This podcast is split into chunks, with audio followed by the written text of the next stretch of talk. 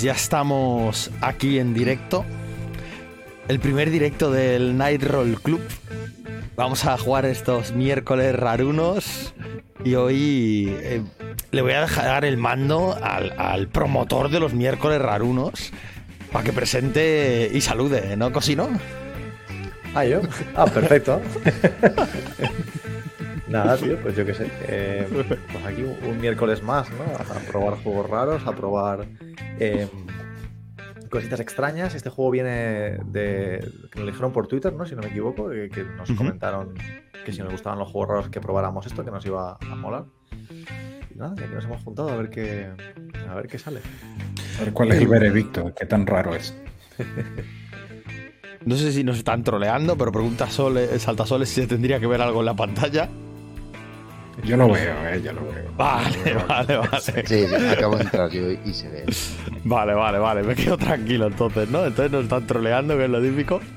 Pues nada, pues sí, efectivamente eh, nos hicieron un reto más bien, porque jugamos Roleína con Saltasoles, precisamente con Asteroide Roleína, que es de Rea Games, y el mismo autor, eh, Roberto Alhambra, eh, nos dijo, bueno, a ver si probáis, si queréis probar este, aunque este ya es demasiado indie o algo así. Y dijimos, bueno, bueno, esto es un reto, esto claro que lo probamos.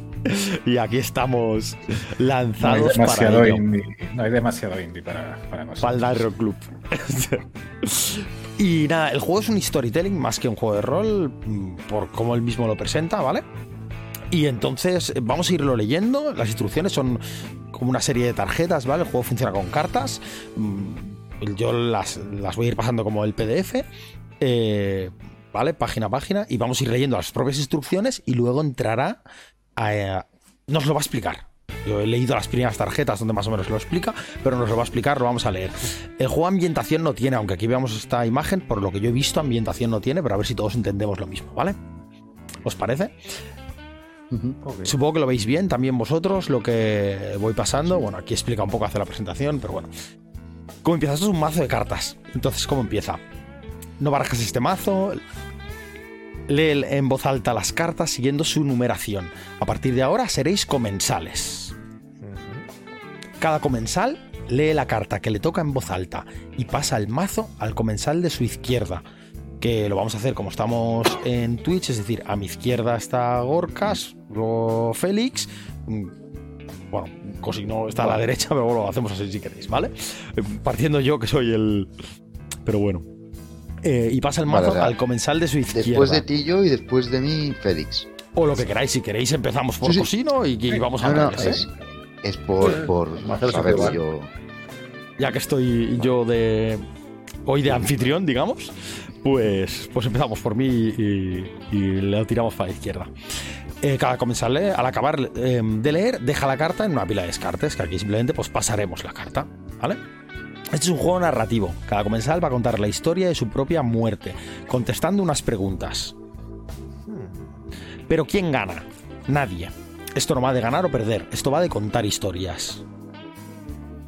Importante, no tienes que adivinar las historias del resto de comensales. No juegas a descubrir, juegas a inventar tu historia contestando unas preguntas.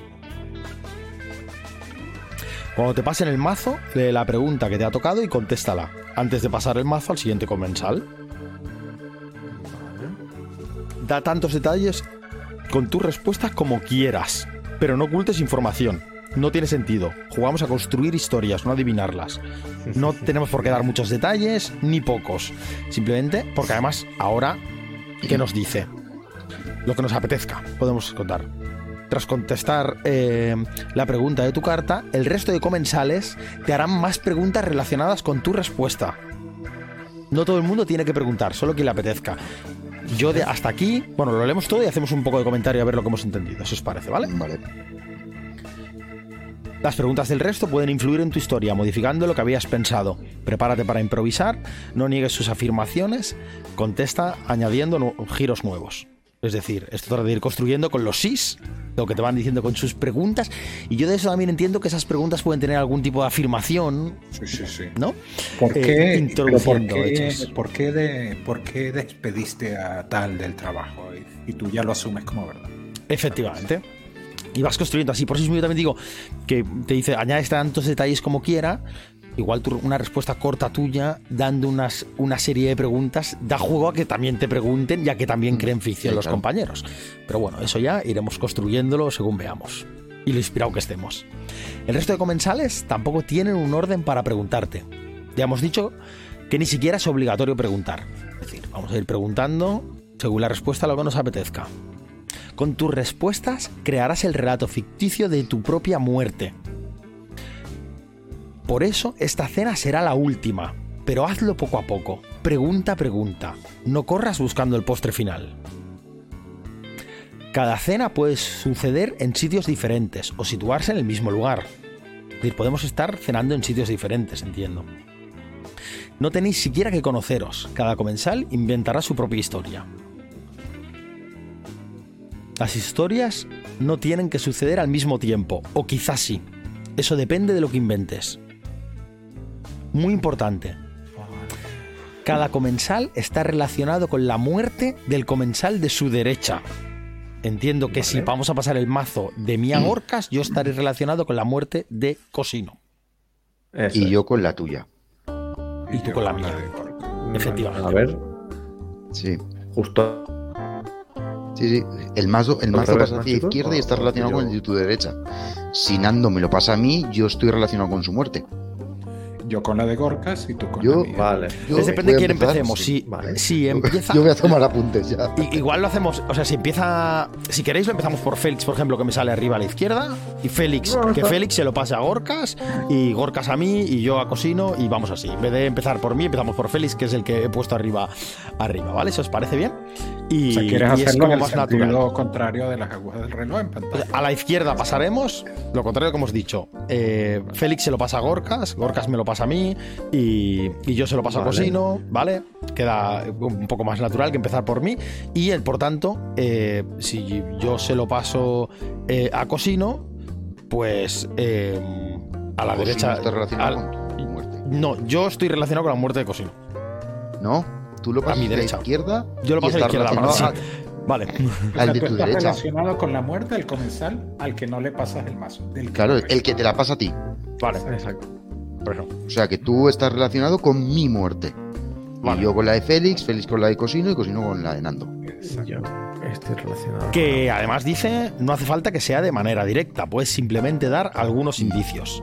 Entiendo Sí, bueno, que lo aquí que, no lo que hay veo es que te da libertad total, ¿no? Como No hay- que te dice, temporalidad, no hay lugar, No. es decir, yo lo que entiendo de lo que hemos leído, a ver, voy a pasar, mm, acabamos de leerlo y lo único Sí. seguro es que al día siguiente vas a morir, compartas mesa y mantel o estés en otro lugar y otro momento. Esta es tu última cena. Es decir, cada uno vamos a construir nuestra historia, va a tener cierta relación con el comensal siempre de la derecha. Eh, nuestra muerte, pero esa relación no tiene por qué ser de conocerse, puede ser eh, el heredero de do- 300 años después. ¿Sabes lo que quiero decir? Cada uno vamos a ir explicando nuestra historia, que la vamos a ir construyendo a través de nuestras respuestas y las preguntas que nos hagan los propios compañeros. Luego podemos estar todos en la misma sala o no. Ahí cada uno iremos viendo lo que se construye, pero vamos a construir a través del sí. ¿Sabes? Sí, pero o sí, además. Y bueno, yo creo que esta era la y en, última. en principio. Bueno, a ver. Empezamos. Las preguntas. Aquí va la primera. Contéstala tú, que entiendo que voy a ser yo. ¿Dónde tomarás tu última cena? Pues yo estoy en un salón. Es un salón pequeño, no demasiado extenso y tiene una mesa de madera con una chimenea al fuego encendida. En vez de sillas hay dos bancos, uno en cada lado. Y delante vi una bandeja plateada con un gran cochinillo. Ahí lo voy a tomar en este pequeño salón. Que no voy a decir dónde está, sino ahora mismo, porque vamos a irlo construyendo poco a poco. ¿Tenéis alguna pregunta sobre este salón? Eh, ¿Por qué, ¿Por qué estás sentado en tus pijamas mientras comes allí? Em, em, no, no entiendo qué quieres decir, Félix. Em, ¿Por qué estás en pijama? ¿Por Ah, en pijama, vale. ropa de- Porque- sí, vale, vale, exacto, porque ¿por estoy qué? en ropa de dormir. Eh, pues estoy en ropa de dormir porque esta es mi casa. Y evidentemente, tal como he dicho, estoy solo. Ahora mismo. En esta casa. La única iluminación es el fuego. Que es lo que me calienta y seguramente no pueda ir a mi habitación a dormir porque mi pareja ha tenido un gran enfado conmigo. Por eso estoy en pijama aquí cenando.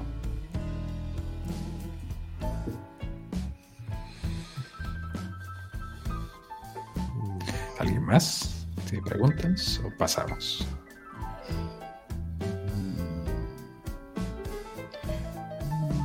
No, yo creo que no. Claro, aquí Pues- me, me pasa que no sé hasta dónde. ¿Qué pasa? No, iremos vamos a ir viéndolo, viendo. iremos Vamos a ir viendo, descubriéndolo poco a poco cuando iremos viendo las otras preguntas. Y esta segunda pregunta, que se la, es para Cosino, la lees tú mismo y tiras. Vale. ¿Cómo se ilumina el lugar donde estás cenando?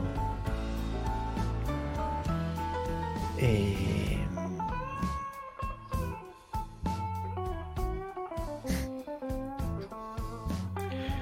Claro, y aquí no debería de responder a tu pregunta, sino a la mía. Sí, sí, son historias diferentes. No, quiere decir que no tengo que contar dónde estoy cenando, tengo que responder a cómo se ilumina el lugar en el que estoy cenando. Exacto, Puedes hacerlo, pregunta. entiendo que puedes hacerlo, pero no estás obligado, digamos. Vale. Pues vamos a ir por partes. El lugar en el que estoy cenando.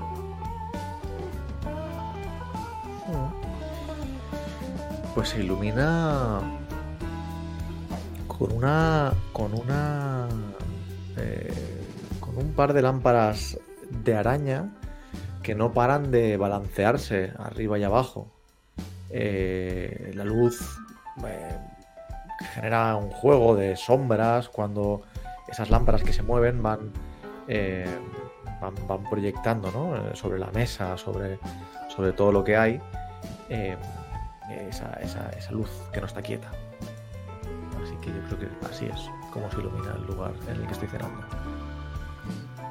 Yo tengo una pregunta. Esa, esas lámparas, ¿Sí? ¿qué elemento mecánico extraño hace que suban y bajen? Hmm. Eh, un elemento mecánico extraño. Tienen. Tienen una.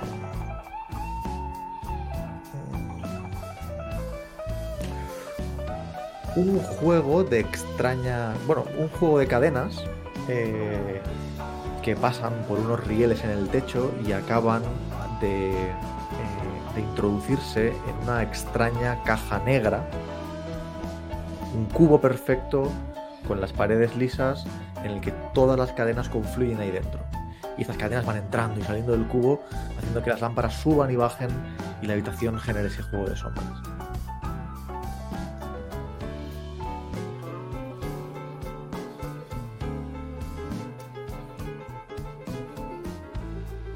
¿Alguna preguntita más?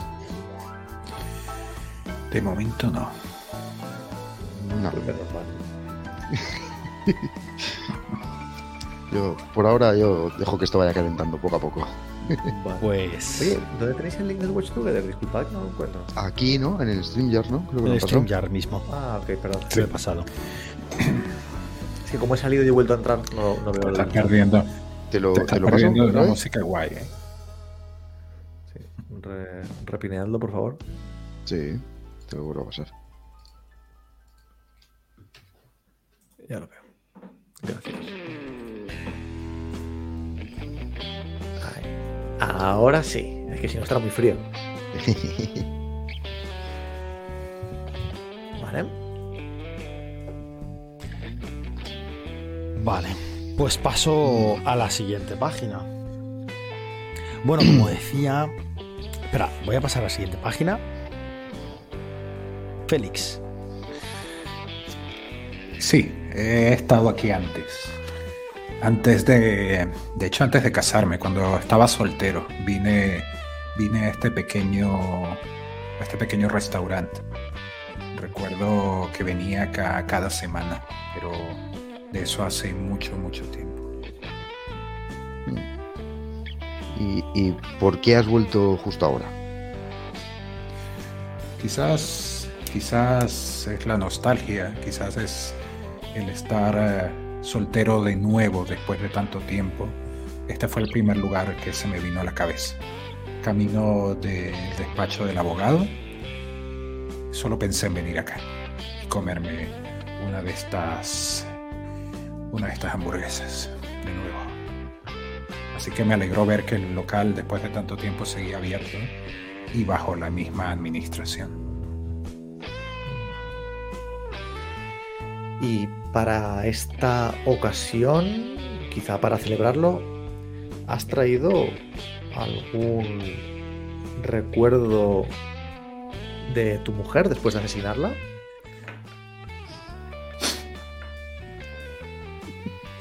Sí, sí, sí. Tengo. Tengo su anillo. El anillo de matrimonio que, que le quité. Que le quité justo después de, de lanzarla a la parte más turbulenta de- del río.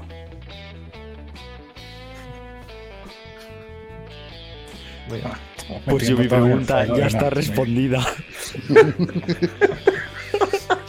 No me digas. Eh, bueno, os comento, perdonad eh, esta interrupción, pero como miércoles raruno y que no, no puede salir todo bien, como hemos entrado en StreamYard, eh, la emisión eh, no he separado música y, y audio, ¿sabes? Y grabación de voz. Y me cuesta ahora separar la música, el volumen de la música y el volumen de- del audio. Estas cosas pasan. ya ya iremos mejorando en esto de las oyes- en directo. ¿Que oyes muy fuerte o algo? No, yo no. El- preguntaba si la música y me decían, yo la bajaría un poco, eh, pero que Vale, vale. no me está. La he ido a bajar y digo, coño, también les bajo el volumen a ellos porque al, al entrar en, O en quita- StreamYard o en vez de Discord. O quitarles pero la no pasa música nada. si ves que les molesta a ellos mucho también. No, les preguntaba yo y me ha dicho la bajaría un poco y ahora ponen perfect, algo mejor. Vale. sea que, pues en gracias, principio- chicos. Ya está. Ahora responde Gorkas. Ya. ¿Qué es lo que menos te gusta del lugar en el que te encuentras?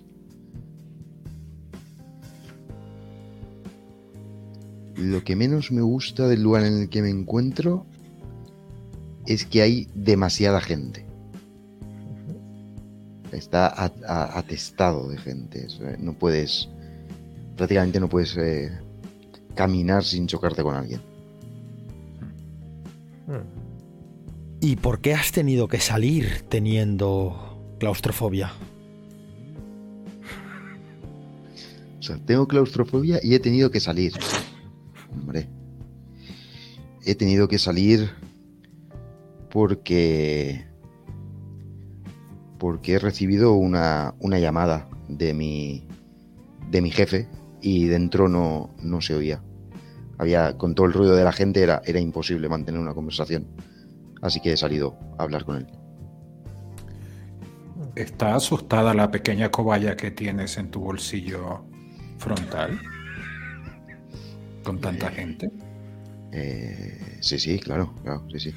A ella le gusta todavía menos que a mí, a la pequeña. a la pequeña calcetines. Le gusta todavía menos que a mí la, la gente. Ella es.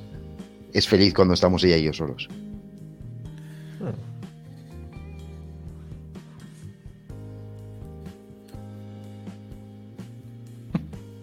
Bien. ¿Paso a la siguiente? Venga. Yo por mí sí. Te hallas en un lugar limpio, sí, está impoluto, excepto este tramo de mesa donde estoy comiendo, que es que tiene varias manchas de aceite alrededor del cochinillo y de esa bandeja plateada. Pero el sitio está impoluto, perfecto, totalmente todos los objetos, la estatuilla de la bailarina, todo colocado como si fuera un museo. ¿Piensas tú que tu bulimia se debe a ese perfeccionismo? ¿Está relacionado con ese perfeccionismo de limpieza? No, no pienso que estén relacionadas. Porque realmente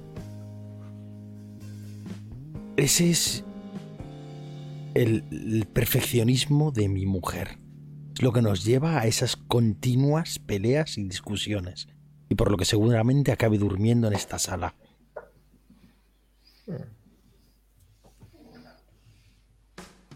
Además de que soy un guarro comiendo de cojones.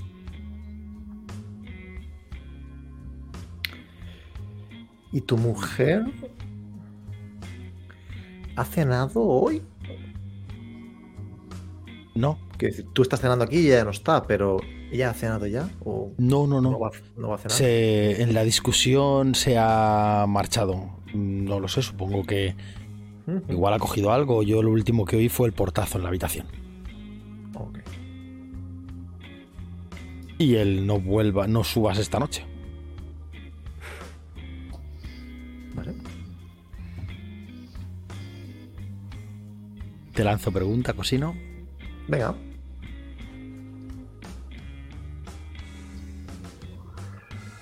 ¿Alguien ha cocinado la cena? ¿O te la vas a comer cruda?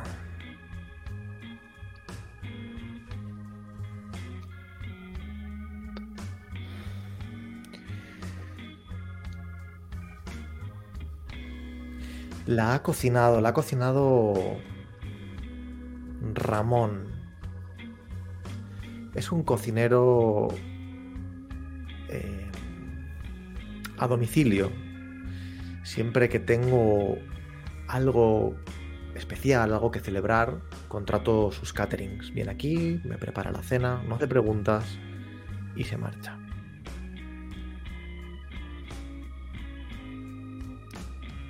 ¿Y qué es lo que tienes que celebrar?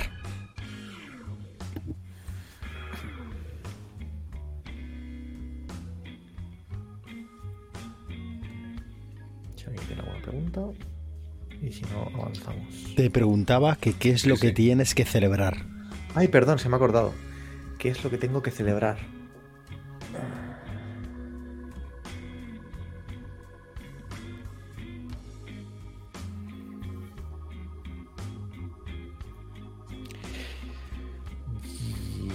Llevo ya tanto tiempo que ni lo recuerdo investigando esa maldita caja negra hasta dónde ha llegado mi locura, que hasta he acabado por introducir las cadenas que sujetan las lámparas dentro de ella. He tratado de que ese objeto reaccionara de alguna forma. Y hoy es la primera vez. Se están moviendo. Las luces se mueven y las sombras bailan conmigo. Tenía que celebrarlo. ¿Y queréis preguntar a algún otro o le puedo lanzar yo otra pregunta? Mm. Eh, ¿qué, es, ¿Qué es eso que, que no te gustaría que te preguntara Ramón? Por, ¿Lo contratas porque, porque no pregunta? ¿Por, por qué? ¿Por qué te interesa que alguien no pregunte?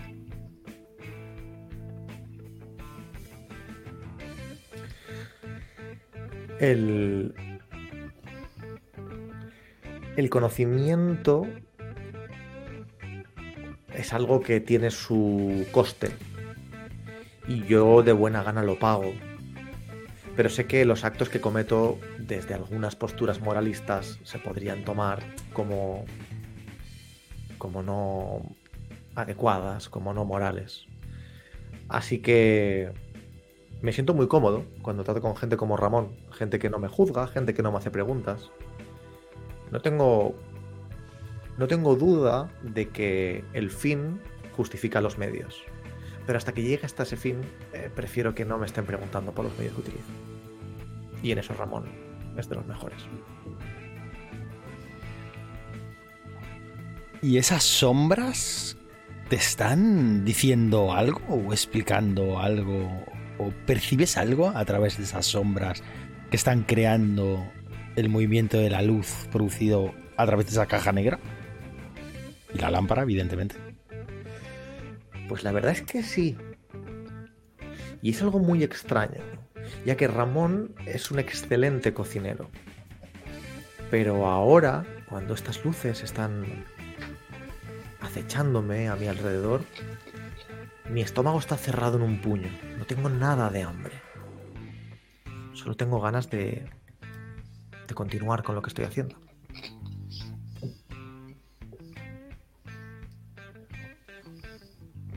¿Vamos a por Félix? Sí. Por favor. Martirizando las preguntas. No, no, pero está guay, está guay porque.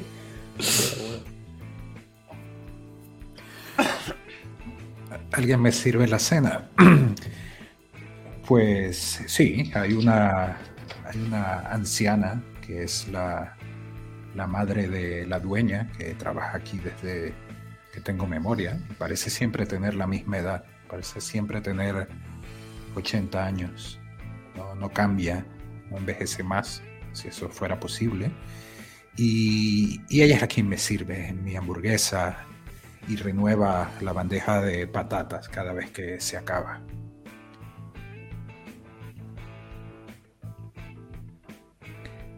¿Y cómo te hace sentir que esta anciana sea un familiar lejano de tu mujer? Me hace sentir culpable. De hecho, no puedo mirarla a la cara ni hacerle esas bromas que siempre le hacía cuando venía acá. He rehuido esa conversación. Se puso contenta cuando llegué después de tanto tiempo sin verme. Eh, me arrepiento un poco de no haberlos invitado a la boda ni visitarlos estando casados. Confieso que traté de separar a, a mi mujer de su familia todos estos años.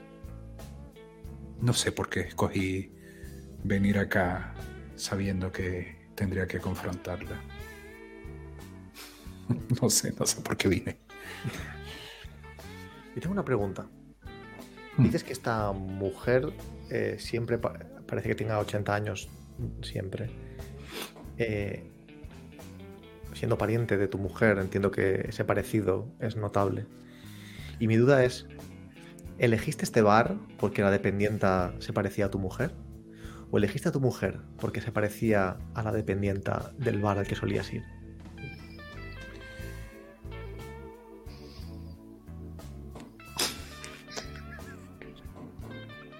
Sí, de hecho, de hecho en realidad eh, siempre estuve enamorado de la dueña de este bar. Y mm, ella estaba casada cuando la conocí. Sin embargo, supe hacerme su amigo, amigo de la familia. Y en una de esas reuniones familiares conocí a mi mujer. Mm, Y fue como... Me cuesta, me cuesta decirlo. Porque duele, duele decirlo. Es como, como un crimen que, que de repente se revela. Otro más. Y es ese crimen de... De por lo menos conseguir un, un segundo lugar. Si no puedo tenerla ella, al menos este, esta sombra me valdrá. Eso pensé en su momento. No fue así.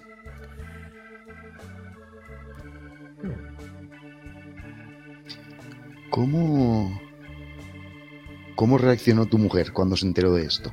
De que estabas realmente enamorado de, de la dueña del bar. Lo tomó mal, lo tomó mal. De hecho, el hecho de que hayamos firmado el divorcio hoy habla de, de cómo lo tomó. Fue intransigente, ¿no? irreversible su decisión. Así que no hubo, no hubo manera de volver atrás. Pero evidentemente no querías el divorcio. Si solo salir del abogado ha acabado en ese río, ¿no? El problema es lo que ella sabía, no. El problema es lo que ella sabía y lo que y lo que amenazó con hacer después de que firmáramos el acuerdo.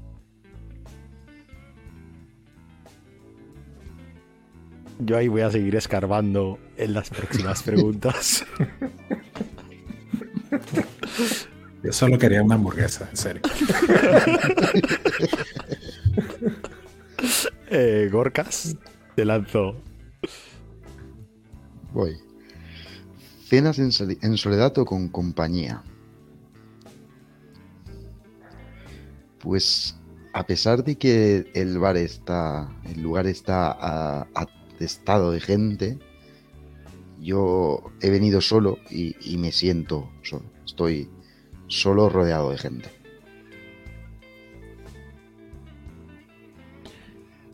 ¿Y a calcetines le cabrea? Que no sentirse querido por ti o no sentir que te hace compañía, que te sientas solo igualmente.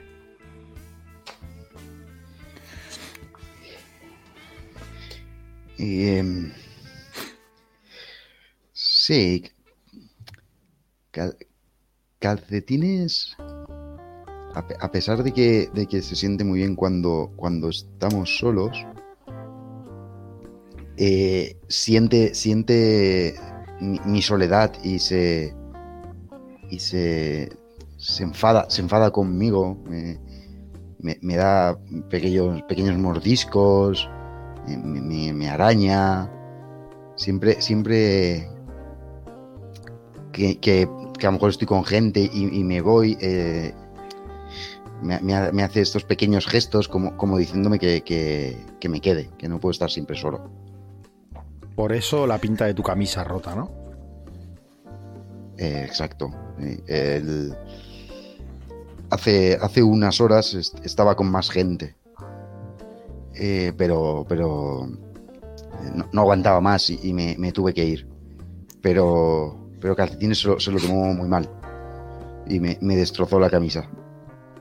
Y por eso voy por ahí con una camisa bastante ajada. ¿Qué criterio usas para escoger a tu siguiente víctima? ¿Es acaso eh, Calcetines tiene alguna preferencia de, a la hora de consumir personas? ¿Tienes un tipo específico? ¿Qué criterio usas? Hombre, por, supuesto que calcetines. Eh... El girito creepy. Eh, eh, por supuesto que calcetines tiene, tiene mucho, mucho que ver. De hecho, sí, los, los elige. Los elige ella. Cuando. Cuando elige a una, a una persona de las que está cerca.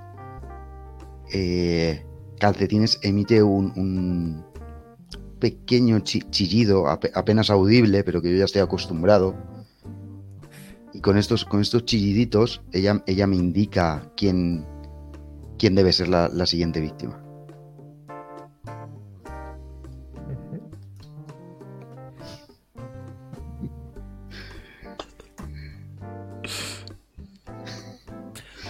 Ojalá. Más? He pasado. No, no, no, muy bien. Y si queréis preguntar, vuelvo, ¿eh? No hay ningún problema. ¿eh? está bien, está bien. Ojalá pudieras estar con. ¿Con quién desearías estar cenando? Con la vecina de enfrente. La. La morena. Esa. Señora hace la mejor comida del mundo. Mi mujer no tiene ni idea de cocinar a su lado. El cochinillo Me lo ha traído ella, evidentemente. Es que... Sí, tiene 30 años más que yo y que mi mujer, pero... Me tiene ganado por el estómago. ¿Por qué vives enfrente de tu madre?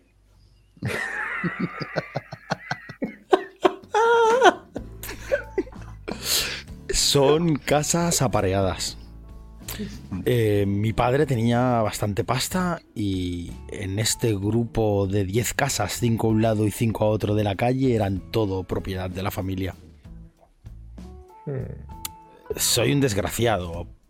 No sé hacerla con un canuto, más allá que disfrutar de comer. Pero la casa de enfrente es de mi madre y esta mía y de mi mujer por herencia. Sí, ese tono sexy bajó un poco.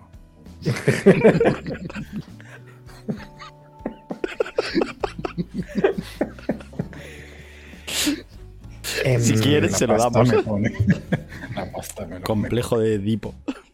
em, tu vecina de enfrente, tu madre, ha traído, ha preparado el gorrino este, el cochinillo para ti. Y ha traído. ha traído cena para tu mujer. Te ha dicho.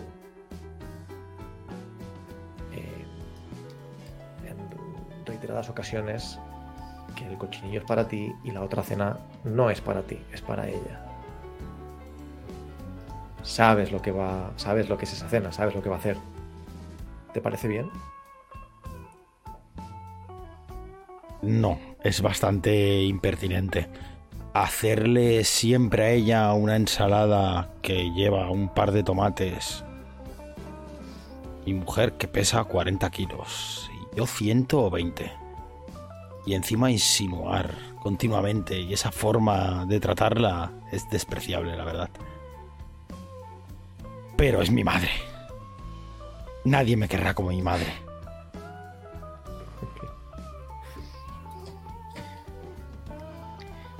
¿Por qué? ¿Por qué tu, tu hermana no, no heredó ninguna casa? Está muerta. Uh. Un accidente.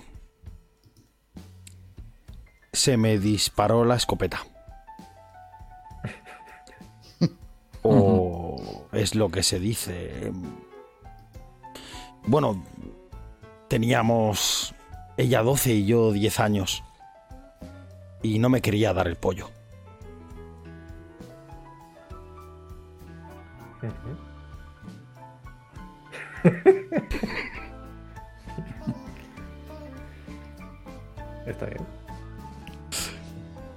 Siguiente. Por mí sí. Sí. Sí, sí.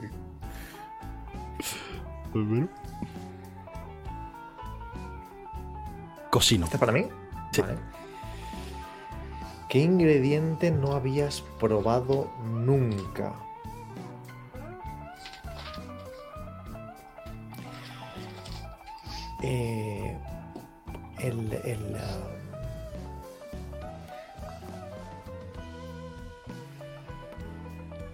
Este moco blanquecino y un tanto iridiscente que gotea por el borde de la caja negra. Hoy le he dicho a Ramón eh, que hiciera una deconstrucción de Nouvelle Cuisine con, con este ingrediente. Y la verdad es que no lo he probado nunca. ¿Qué hiciste para que Ramón se calmara cuando le hiciste esta petición tan extraña y se negó?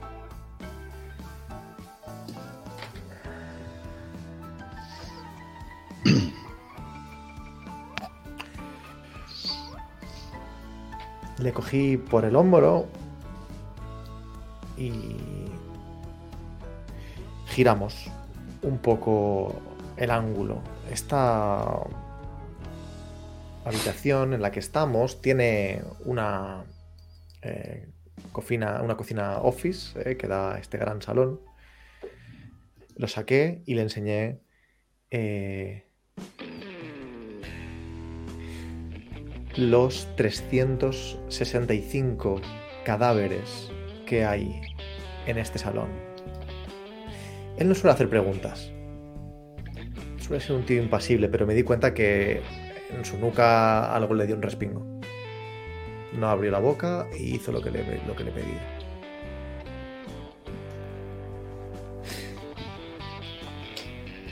¿Los cadáveres son todos de, de personas? ¿O también hay algún animal extraño?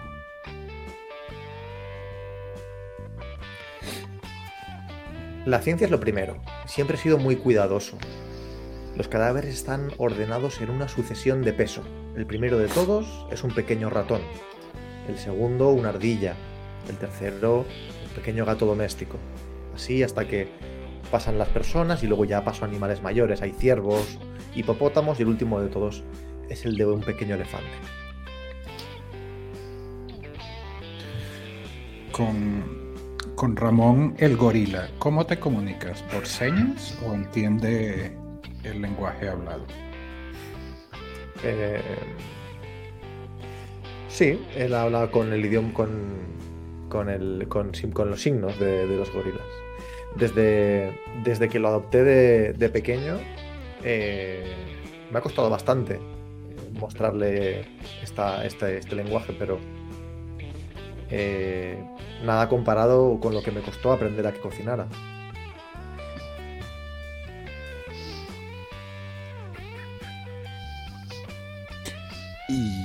Si Gorka no tiene preguntas, yo tengo una, una pregunta más. Eh, Bueno, te voy a dejar a ti que seguro vas a ser más turbio que yo. Este... Pregúntenlo dos por mí. No, no, no iba a ser excepcionalmente turbio, pero iba a, a aportar un poco de giro, creo. Este moco que contiene la caja, ¿de qué planeta proviene?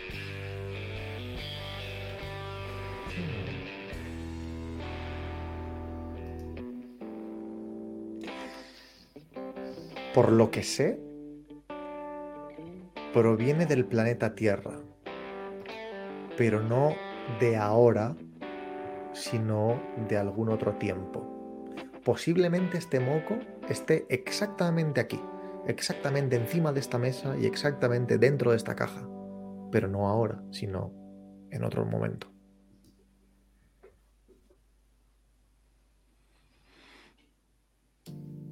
Por ejemplo. Gorka, preguntarle algo. Eh, ¿Cómo. ¿Cómo te sientes sabiendo que, que tú fuiste el que mató a la madre de, de Ramón?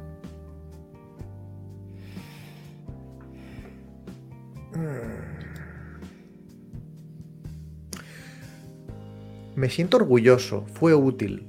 Creo que a partir de ahí fue cuando empezó a obedecer. Era un chico un poco revoltoso, pero eh, mis ensayos científicos apuntaban a que un buen escarmiento lo pondría en vereda. Si lo mataba él me quedaba sin cocinero, así que en, cierta, en cierto lugar, en cierto modo, es un avance de la ciencia. Estoy contento.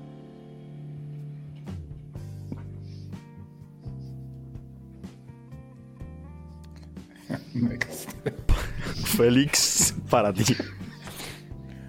Ay, espérame.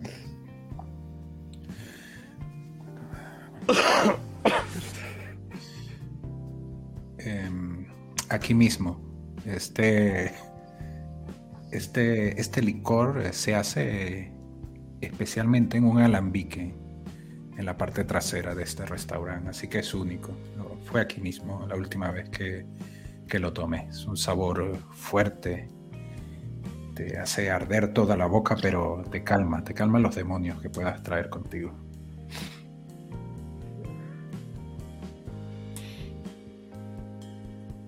¿Qué, ¿Cuál es el ingrediente secreto de este licor? Estaba, Estaba pensando lo mismo.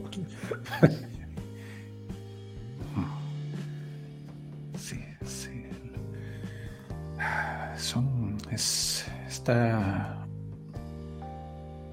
Alguna vez me lo, me lo confió. Me lo confió Marta. Y es. Está hecho con. con las lágrimas de. de animales que un.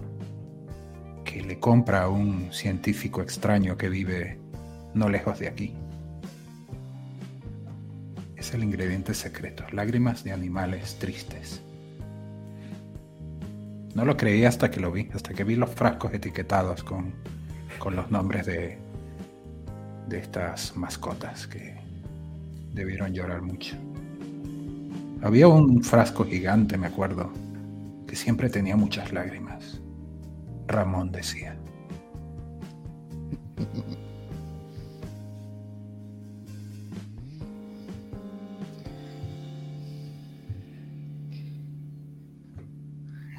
Bien. ¿Avanzo, ¿Por qué Orcas? nunca, por qué nunca, nunca dejaste que, que tu mujer bebiera más de dos tragos de esta bebida? Sí, si, si tomaba mucho de esta bebida, la euforia que, que sufría acá en el local, esa alegría, ese abrazar a todos, eh, recibir a todos los que entraban con una sonrisa, luego en la noche se volvía un llanto irrefrenable. Lloraba toda la noche, a tal punto que, eh, que teníamos que, que mandar las almohadas eh, a, la lavandería a secarlas, quedaban completamente humedecidas de, de un llanto increíble, incesante. No entendía cómo no se secaba por dentro de tanto llorar. Y hacía un ruido extraño, como gutural, cuando lloraba. ¿Y cómo llevas este quinto trago?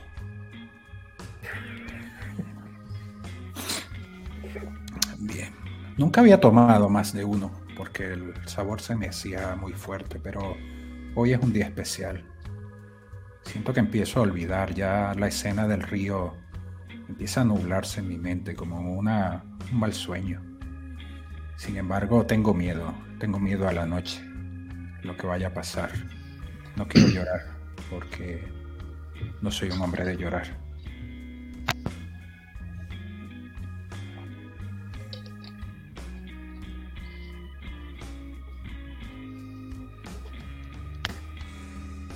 ¿Paso? Mm. Corcas. ¿Por qué no puedes terminar ese plato?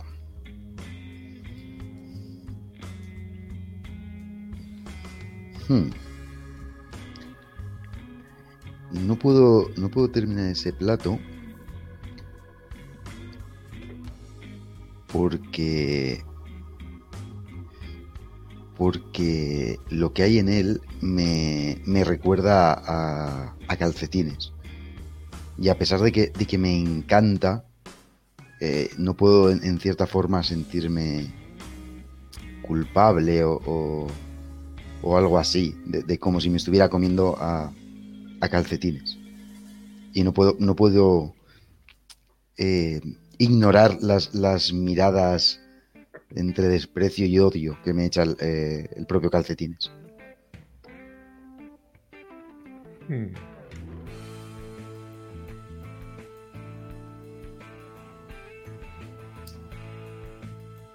¿Qué opinas del gordo que está sentado unas mesas más para allá mirando tu comida? La que te estás dejando. Eh, me, me, me causa me causa eh, desprecio, desagrado, incluso náuseas. Se ha comido ya por lo menos siete platos iguales que el mío. Y aún, y aún es capaz de mirar desde allí el mío co- con ansia. Como, como si nunca tuviera suficiente de, de, comer eh, de comer una y otra vez lo mismo. Y yo, yo ni siquiera puedo probar un, bocado más. Y a él lo veo ahí con, con ese, con esa mirada de, como si fuera un manjar y me, me- repulsa.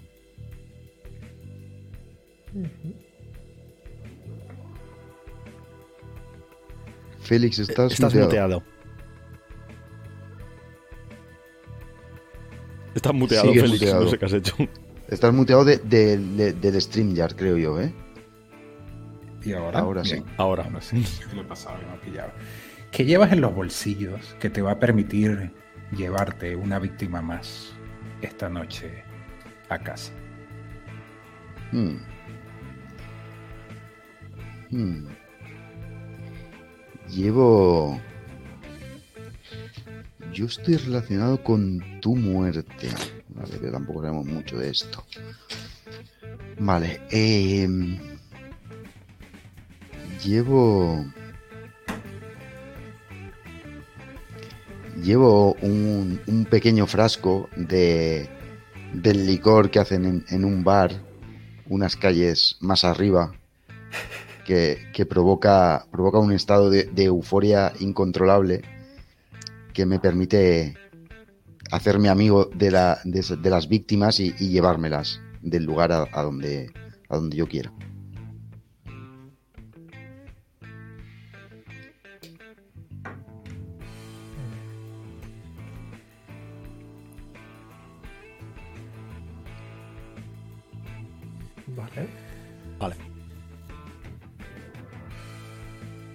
Yo voy a avanzar, si os parece. Sí. ¿Qué has dejado sin probar? La cebolla. La tiene en los alrededores. Mi, mi madre siempre pone una cebolla. Lleva años intentándome convencer para que la coma. Pero es lo único que jamás comeré. La cebolla que está allí en un lado del cerdo no pinta nada en ese cochinillo.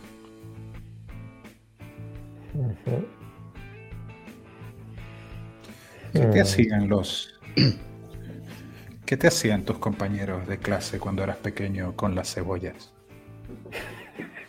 Pues lo que tiene la bulimia la llevo arrastrando años y años, por desgracia. Pero claro, el bullying, estas cosas que, que evidentemente jamás nadie debería sufrir, se cebaron conmigo. Y se dedicaban a rastregármela por los ojos directamente. La cortaban, me enganché, me agarraban al suelo y me restregaban una cebolla por los ojos. Y después me la metían en la boca y me decían, cerdo, corre, cerdo. Y yo me iba llorando.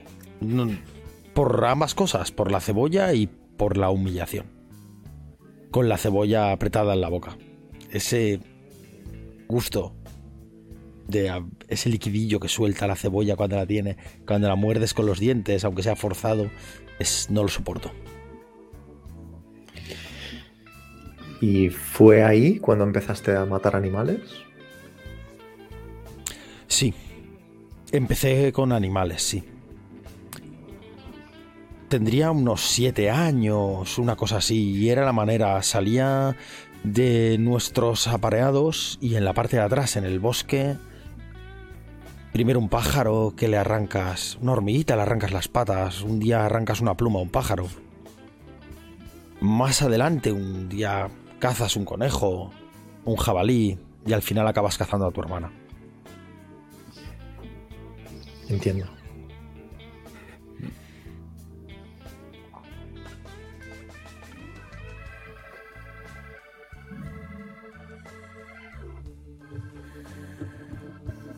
¿Cómo se llamaba tu hermana? Se llamaba Victoria.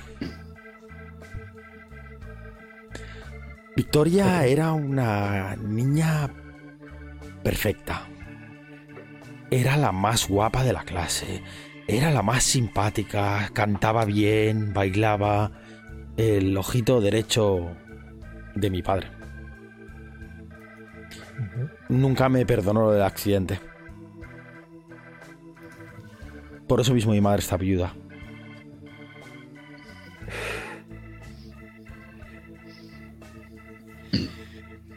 Entiendo.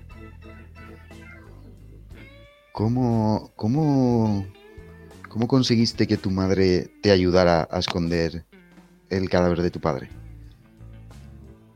Hombre, aunque mi madre siempre creyó que lo de mi hermana era un accidente y a partir de ahí mi padre, aparte de insultarme continuamente y pegarme, mi madre me defendía, pero ya sabemos, el momento, la situación, él un ricachón, mi madre totalmente dependiente, aunque jamás le puso una mano encima a ella. Pero yo era su hijo.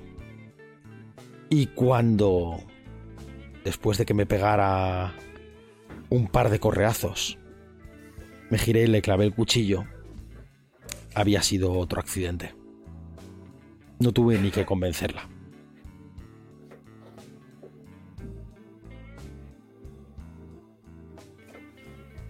Por ahí tenía ya 17 años.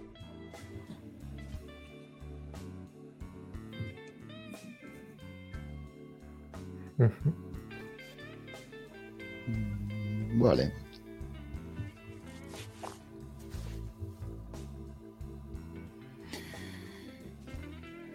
¿Cocino? Vamos. ¿Qué ingrediente te recuerda a tu infancia?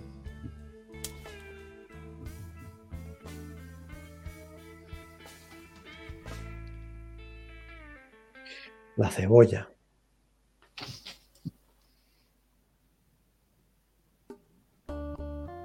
Ahí fue cuando empecé a... Fue lo que despertó mi, mi interés por la ciencia.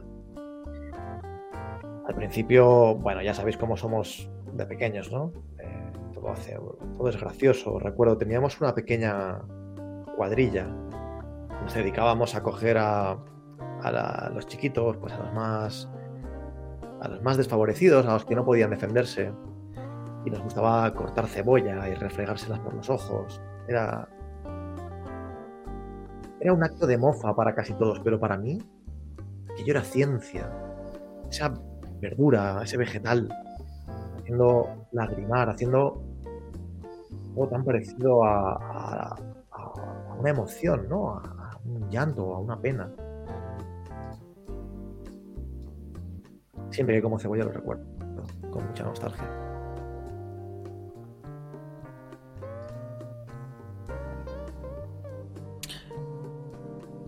¿Esto se lo hacíais a todos los chavales? Eh, Sí, mayormente sí, pero siempre buscábamos los sujetos de prueba óptimos, los que ofrecieran poca resistencia, aquellos a los que si sucedía algo, bueno, nadie iba a preguntar, aquellos núcleos familiares más desestructurados. Al principio éramos un poco chapuzas, pero a partir del segundo año teníamos un modus operandi bastante organizado. Funcionaba como un reloj. La verdad es que lo recuerdo y me sigo sintiendo orgulloso. Somos una banda de psicópatas. ¿Por qué? Porque ¿Por qué? siempre tiene que entender a.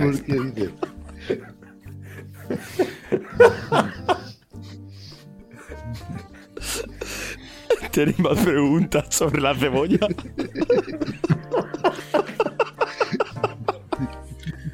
¿No te preguntas si cuando Ramón llora en la cocina, llora por la cebolla o porque es triste? ¿Te has preguntado eso alguna vez? Sí, sí.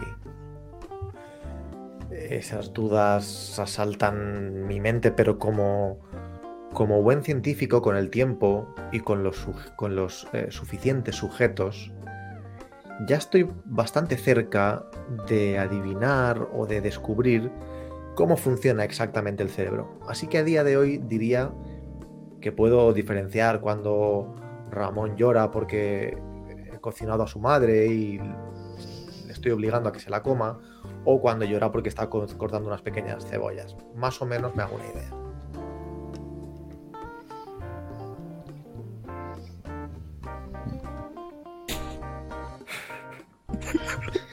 Félix.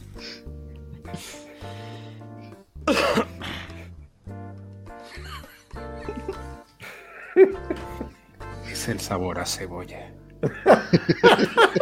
Esta hamburguesa. Esta cebolla gigante y morada. Me, me recuerda. Me recuerda, me recuerda a mi infancia. Recuerdo cuando.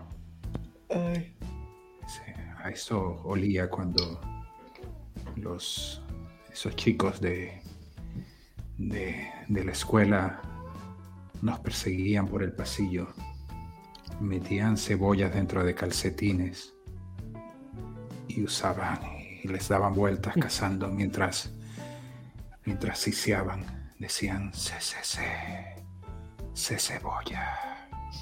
Yo me escondía y reconozco que una vez a, a ese a ese chico raro el que la madre le traía la comida todos los días al receso. Confieso que lo empujé para que fuera el señuelo y salvarme yo. Y desde ese día fue el favorito de la pandilla cebolla. Todavía tengo pesadillas con, con ese niño llorando. Llorando por el dolor de los cebollazos y, a la vez del olor a cebolla partiéndose sobre su espalda.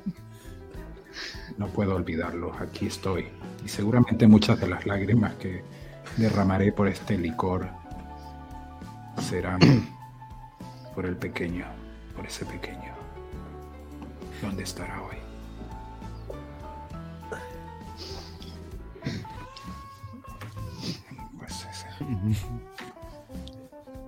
No sé qué preguntarte ahora. Un minuto, guardemos un minuto de silencio por el pequeño de la cebolla. Ay, la bandilla cebolla. Em, sí, hombre. em, ¿Cómo has, has contado que, que empujaste a otro niño para, para librarte tú? Eh, ¿Cómo te sentiste al ver que un profesor hacía esto mismo otro día? Empujaba a un niño para, para librarse de, la pandilla cebolla. Sí, apa- aparte del, del horror de ver que ni los profesores estaban a salvo de, de esta pandilla de niños y lo que eso puede hacerle a la psique de otro niño, fue, fue justificarme. Dije, si un, si un profesor está tan aterrorizado como yo y reacciona así, estoy, me siento vindicado, justificado. Fue lo único que, que me permitió dormir. Sin embargo, recuerdo también que, que ese profesor, ese profesor era el padre de ese, de ese niño. Y lo trataba muy mal también, recuerdo.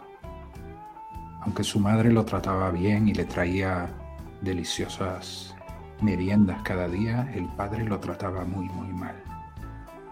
Incluso su hermana, su hermana lo trataba espantosamente. Y luego cuando la hermana se retiraba, recuerdo que este niño hacía un gesto con sus manos como si le disparase. Mientras lloraba. Era, era, era una familia bien disfuncional. ¿Y por qué, sabiendo que uno de los miembros de esta pandilla cebolla que te tenía aterrorizado en el colegio, a ti y a medio colegio, uno de estos miembros es el suministrador de lágrimas para crear este licor que se hace en este bar, precisamente la familia de tu mujer? ¿Por qué sigues viniendo aquí si te acompleja? ¿O te provoca tristeza estos recuerdos? Quizás es porque vine, vine convencido de que, de que obtendría la información de, de dónde vive. que quiero, quiero ir a la fuente original. Quiero, lo quiero en estado, en estado puro antes de que lo diluya. Siento que lo necesito un día como hoy. Es el final perfecto para, para, para este día. Entonces, mataste a tu mujer porque sabía que eras tú el que te has cargado al resto de esa pandilla. Sí, amenazó con, ir a la policía. Pero eso no fue lo peor. Amenazó con, con decirle con decirle a su a su prima, esa mujer que mi amor imposible no podía permitir que eso pasara. Así que tomé su cesta de compras y irónicamente con una cebolla le asesté un golpe en la sien. dejó, dejó de respirar, cayó, cayó mal sobre, sobre el pavimento y como pude la, la arrojé al río.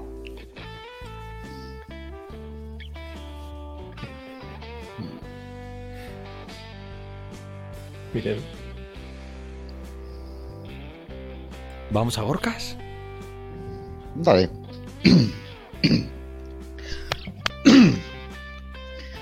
Un ingrediente hace que te atragantes. ¿A qué te ha recordado su sabor? eh...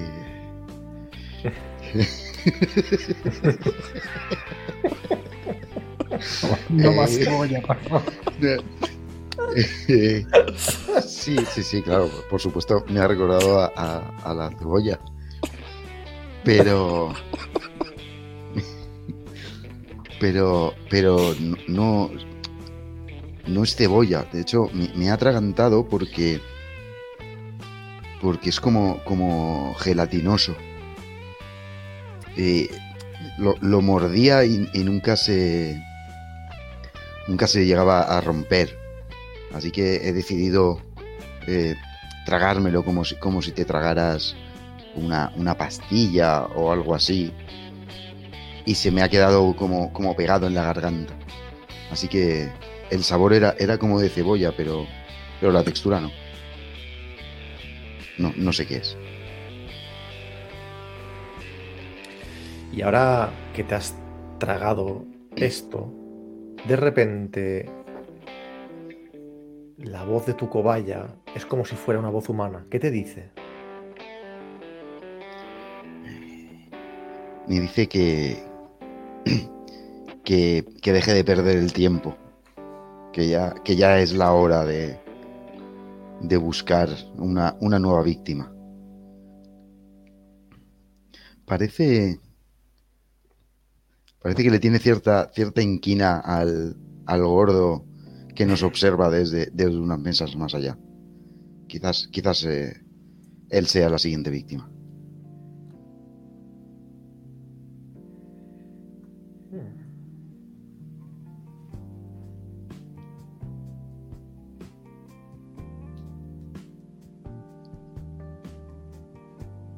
¿A quién le has dado al atragantarte y escupir ese trozo que no has podido tragarte? Hmm. O sea, he golpeado con, el, con el trozo, a alguien. Hmm. Le he dado... Hmm. Le he dado al... Al, al policía que investiga, que investiga mis asesinatos. Él no me conoce de nada, pero por supuesto yo ha salido en los periódicos, entonces yo sí que sé quién es. Entonces, eh, mi trozo ha ido justo, quizás por casualidad, quizás no, a, darle a, él en, en, el cuello aquí, cerca de la cara, por, un lado. Eh, él se, él se ha girado con, con, con, muy mal humor. Y yo para, para hacer las paces le he ofrecido eh, mi delicioso plato de esa carne que no sé muy bien qué es, pero, pero me recuerda calcetines.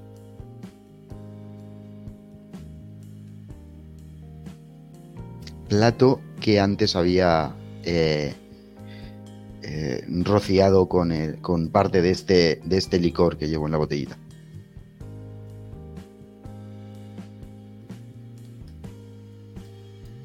¿Y qué opina el gordo cuando le ofreces el plato a ese poli en vez de a él?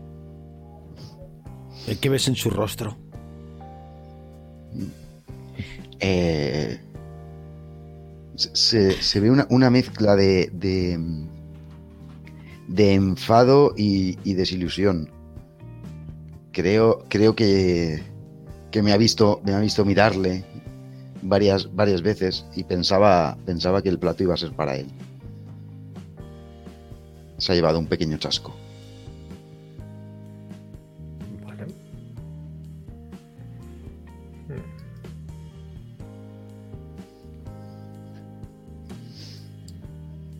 ¿Anzo? Venga. Necesitas beber.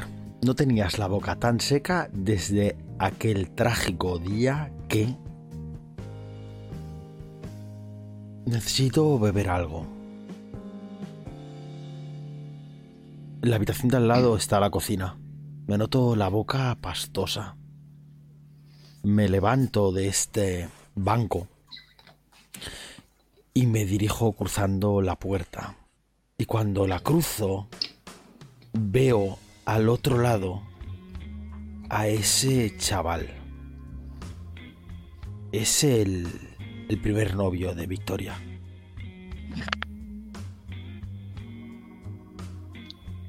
Él me acusaba, decía que no era un accidente.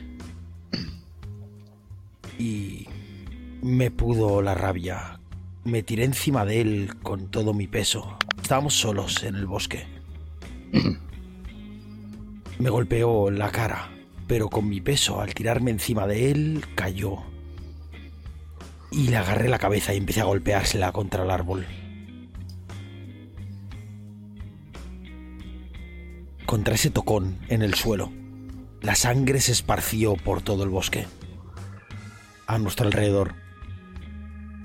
Y al levantarme y dirigirme hacia casa, que no estaba a más de un kilómetro, pero fue el viaje más largo que hice en la vida.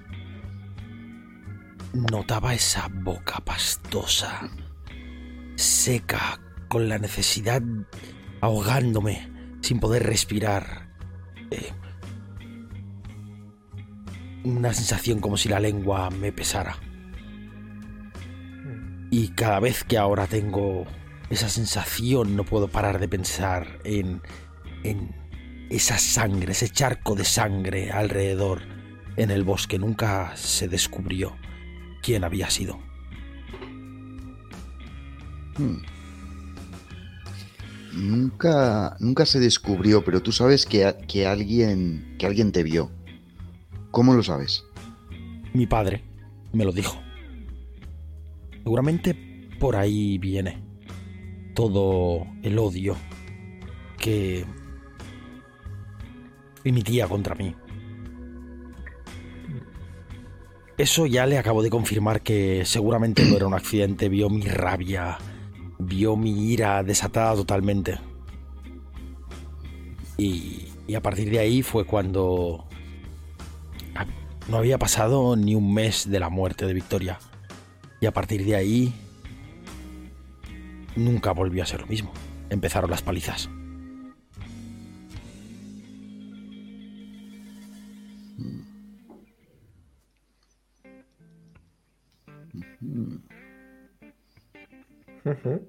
Bien.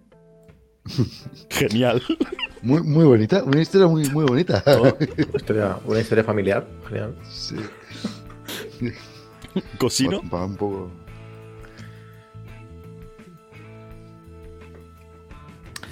La última vez que probaste ese sabor, ¿qué fue lo que perdiste? Entiendo que estamos todavía con la cebolla o es otro sabor. eh, Lo que tú quieras, entiendo. Vale. La última vez pues no, voy a salir de, este bucle. La última vez que probaste este sabor, ¿qué fue lo que perdiste? Voy a entender que es la última vez que probé este moco blanco que sale de la caja, ¿vale?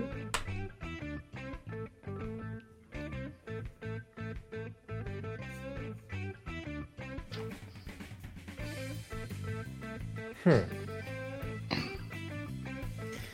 La última vez que probé este sabor, perdí. Perdí un cuerpo. Un cuerpo. Un cuerpo en el que me sentía muy cómodo. Un cuerpo. Un cuerpo en el que era un cuerpo en el que era el novio de la mujer más maravillosa que he conocido en mi vida. Se llamaba Victoria. Éramos unos niños. Pero cuando comí esto me volví loco. Y al final su hermano me acabó matando.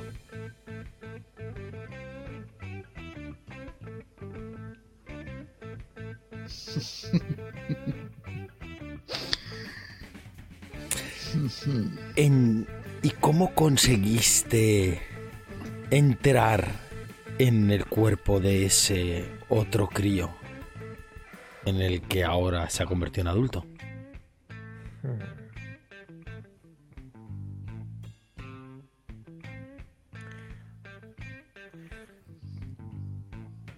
Fue el primero de mis experimentos científicos y fue la primera vez que encontré una de estas cajas, pero aquella era muy pequeña, no más grande que un dedal. Mm, con unas pocas... Eh, con unos pocos sujetos de prueba, eh, fui capaz de dar con la combinación para hacer que aquella caja funcionara. Aquella pequeña caja. Pero muy pronto, muy pronto, todo su poder, toda su energía eh, se acabó disipando. Así que, bueno, fue, fue la primera vez que, que hice aquello. ¿Y has ocupado más de un cuerpo? ¿O solo has hecho el traspaso corporal una vez? Después de esa caja encontré otra. Era un poco más grande, del tamaño de una taza. Esa me permitió hacer lo mismo dos o tres veces. Y a partir de ahí vino la sequía.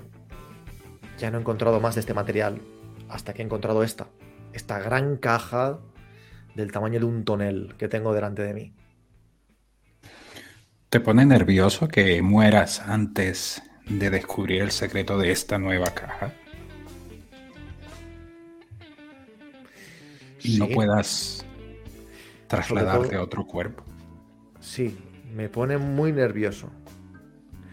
Aunque la verdad es que ahora mismo incluso abandonar este cuerpo ya me pone nervioso.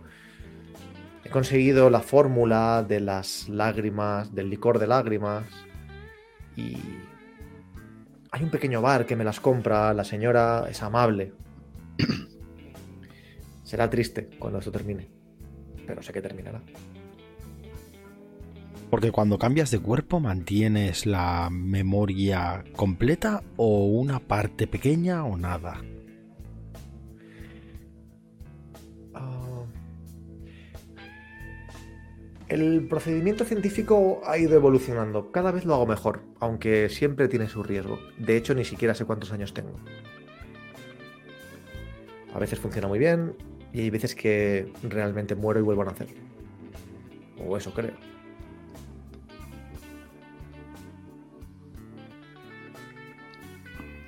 ¿Alguna vez has ocupado el cuerpo de algo que no era humano?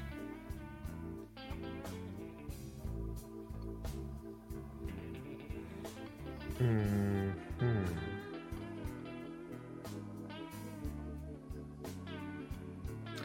Hace mucho tiempo, en otra vida, me divertí mucho dándole instrucciones a un perturbado mental. Tomé la forma de una cobaya y le decía a quién tenía que matar. Fue delirante.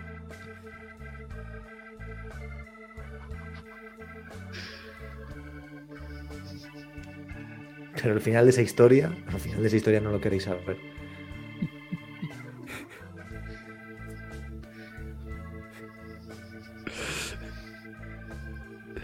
Vamos a Félix. Sí.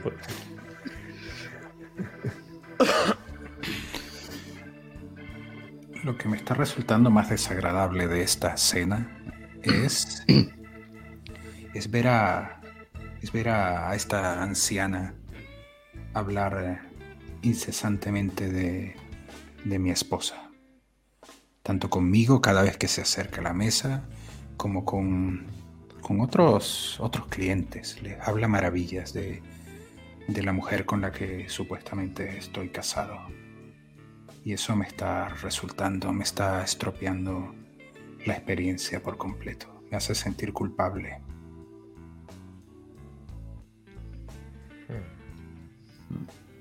¿Qué le has dicho cuando te ha preguntado que dónde está?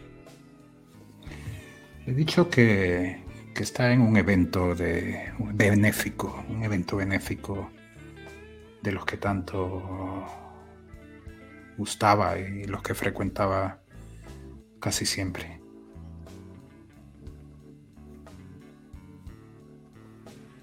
¿Y te sientes nervioso al pensar que si se le ocurre a Marta buscar el evento, ese evento no existe? ¿La prima, la prima era Marta o era la mujer, perdón? No, Mar- Marta era... La mujer, me parece. Eh, La mujer. Pues la prima, la Es que prima de el Marta. licor me está... El licor A la, ya- a la prima de Marta. eh, Es se habitual le que ocurre- primas se llamen igual. Tampoco. Sí, sé que... se le ocurre buscar ese evento en internet o algo así y vas a ver Sí, que no existe. sé que sé que no podré volver aquí luego porque tarde o temprano mm, se van a comenzar a hacer preguntas incómodas. De hecho, después de después de lo que tengo pensado hacer esta noche, me iré de la ciudad. Me iré al interior. hay un pequeño hay un pequeño motel en el que puedo esperar que las cosas se enfríen mientras busco salir del país. Es, es todo lo que he podido planear hasta ahora. Pero primero tengo que tengo que ir a la fuente, a la fuente de este mágico elixir.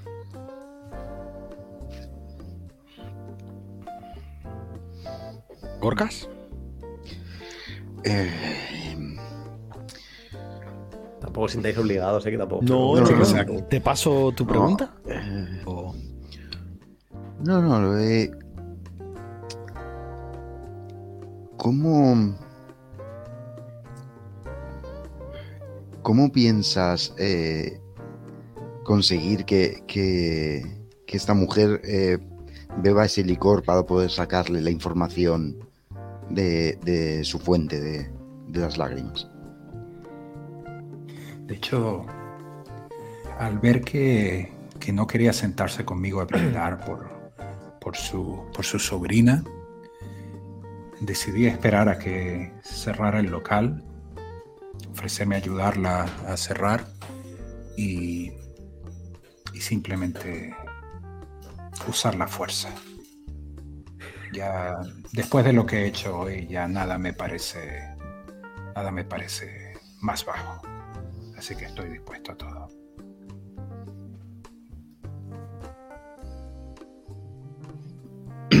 Pues Gorkas, te paso pregunta. Dale. ¿Qué impide que te marches de allí? Eh, bueno, es, es evidente. eh, calcetines no va a dejar que me vaya de aquí hasta que hasta que encuentre la siguiente víctima. Da igual quién eh, que tarde ci- cinco minutos o cinco horas. Si intentara irme de aquí, probablemente calcetines en lugar de destrozar mi camisa destrozaría mi cara. Así que más me vale que encuentre una víctima antes de irme.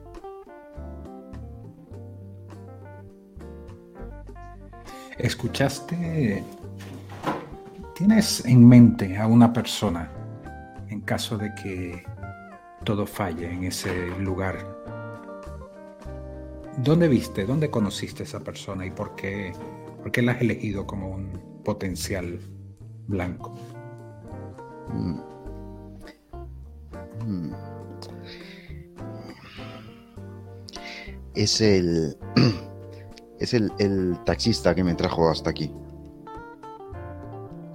Eh, no, las, las señales de, de calcetines, estos chilliditos que da, no fueron del todo claras. Por, por eso, por eso no, no ataqué en, ese momento.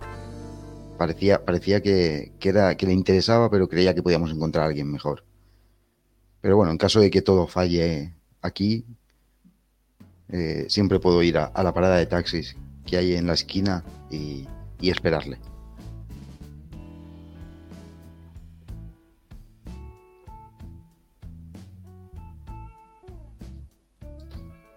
¿Avanzo? ¿Por qué saldrías corriendo si pudieras? Pues es bastante sencillo. Pues porque es una mierda. Porque todo es una puta mierda. Mi mujer me odia.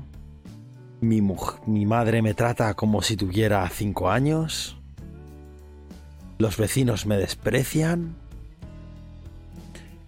Y no hago más que pensar en el hijo puta de la cebolla. Supongo que todo empezó ahí. Saldría corriendo ahora mismo después de esta discusión con mi esposa que se llama Victoria como mi hermana. ¿La casualidad? Diría que no. A cargarme al primer cabrón que pillara por la calle. Estoy hasta los putos cojones.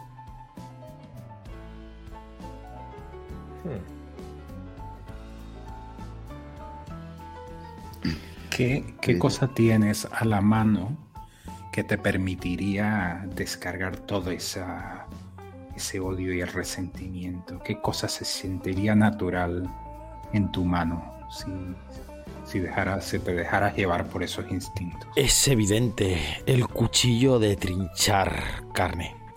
Con el que como este cochinillo, claro, es entero. Es un cuchillo, aproximadamente hará unos 50 centímetros de largo.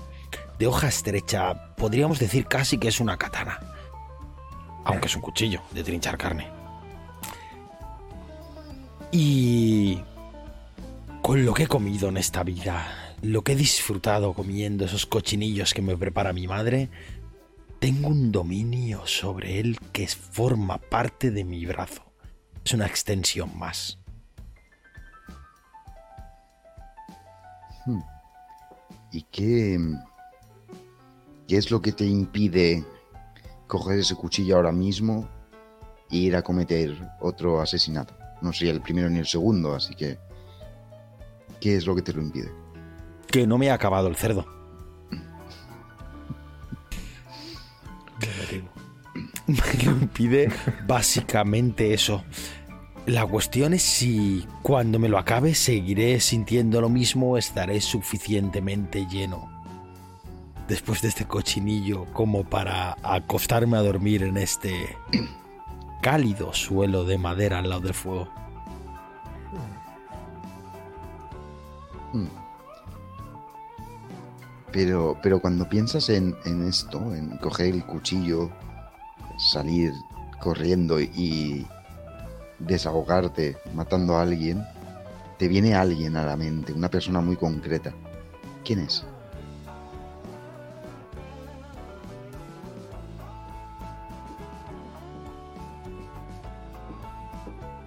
Me viene un crío.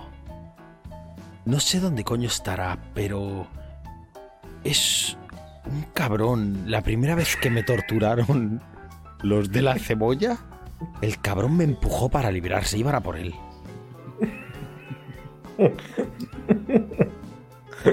Y me empujó y me dejó ahí, ahí bendito cabrón, ahí empezó todo por su culpa. eh, claro, evidentemente es por culpa de, de los hijos de puta que no paraban de torturarnos a todos. Pero ese me vendió. Era mi amigo hasta ese momento y por salvar su culo... No sé dónde debe estar, pero... Como lo agarre se va a enterar.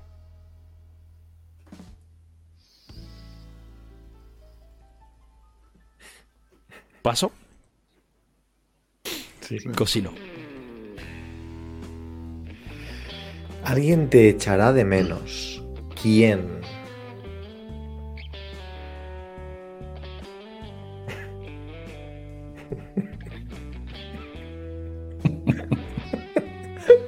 Cualquier cosa me hace gracia, ¿sabes? Yo creo que ya es el, es el sueño. Em,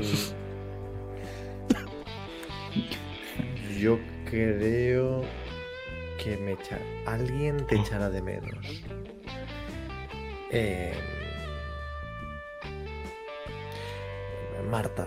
Marta y yo hemos tenido nuestros más y nuestros menos, pero desde que este pequeño trato comercial con el licor y tal va en marcha, em, pues la verdad es que la cosa ha ido, ha ido más. Me ha contado sus intimidades, siempre me habla de, de del familiar de una prima suya que le da la murga en el bar. em,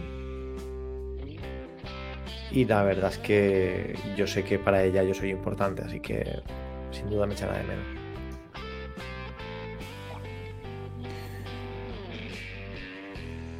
¿Se nos ha caído Gorka? Uy, se cayó. Pues no lo sé. A ver. Gorkas, ¿estás? Yo lo veo en la cámara ¿eh? y los compañeros lo están Sí, viendo. creo, creo que. o sea que se ha caído de acá. Exacto. Em, te pregunto si no crees que Ramón te extrañará. ¿Qué será de Ramón si, si, tú, si te pasa algo? ¿Qué crees que será de él? La verdad es que es como si me preguntaras, pues, ¿qué será de mi taza del váter? Pues no lo sé. Eh, em, pero ahora que me hace reflexionar sobre él, supongo que su vida cambiará mejor. Los cocineros freelance se pagan bien en esta ciudad y las cosas exóticas también, así que le auguro un buen futuro. Quizá le den un programa de televisión.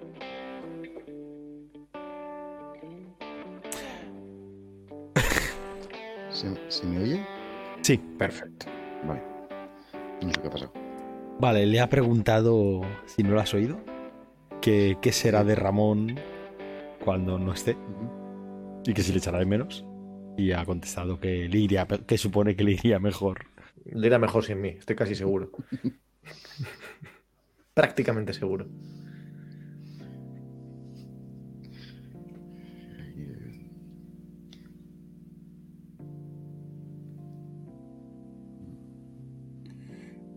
¿Pasamos? ¿Pasamos? Sí, sí, Adelante. Esto sigue avanzando. Félix. Ah, vengo ya. Vale. ¿Qué, qué es lo más doloroso? Lo más doloroso. Lo más doloroso. Lo más doloroso sabe- es saber que. mm, que seguramente no puedo volver a casa a buscar. Eh, Ni siquiera buscar mi- mis cosas y hacer una maleta sino que tengo que dejarlo absolutamente todo atrás eh, esta misma esta misma noche. Sería un riesgo volver a casa, que un riesgo que no puedo no puedo correr. Y me duele no poder eh, buscar aquel aquel amuleto, aquel amuleto que me regalara aquella aquella anciana. Ese es un pequeño un pequeño cubo negro que siempre parece estar caliente, no importa la situación, y que no llevo por, por mi trabajo, que me impide llevar cosas tan exóticas, pero me duele dejarlo atrás, porque lo atesoro. Y eh, el, el gorila con el que estás compartiendo esta, esta cena, Ramón, ¿crees que comparte contigo ese dolor? Está, está tan callado, fíjate que no, no ha dicho nada, es como si no estuviera aquí. De hecho, hasta se me había olvidado que estaba comiendo una hamburguesa de, plátano frente a mí.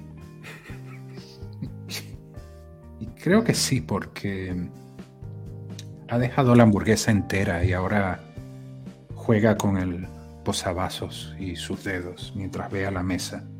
Algo le preocupa.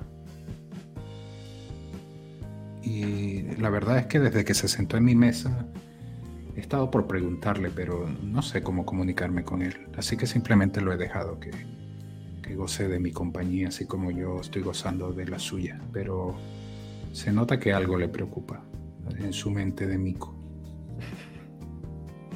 No sé qué voy a hacer con él cuando cierre el local. Espero que se vaya. No, no quiero testigos del mundo animal para lo que voy a hacer. Hmm. Pero, pero si no se va, tienes, tienes un plan para, para deshacerte de él. ¿Cuál? Sí. De hecho, tengo un plan. Tengo. Tengo el plan de llevármelo conmigo. Porque si. Si en el pasado empujar a un niño me salvó el pellejo, quizás ahora que estoy huyendo de la ley, empujar a un, un gorila pueda hacerlo de nuevo. Así que me lo llevo. Me lo llevo como. como un, sentido, rehén, sí. un, un rehén- un rehén empujable. Buena, buena categoría de rehén. Rehén Ajá. empujable. Están Sí, trataré de lo- los niños, los ancianos, los empujables. todo lo que pueda ser empujado es, es, es válido. Así que me lo llevo. Te vienes conmigo, pequeño Ramón. Y sé que te llamas Ramón por esa, por esa camiseta que tiene tu nombre por delante y por detrás.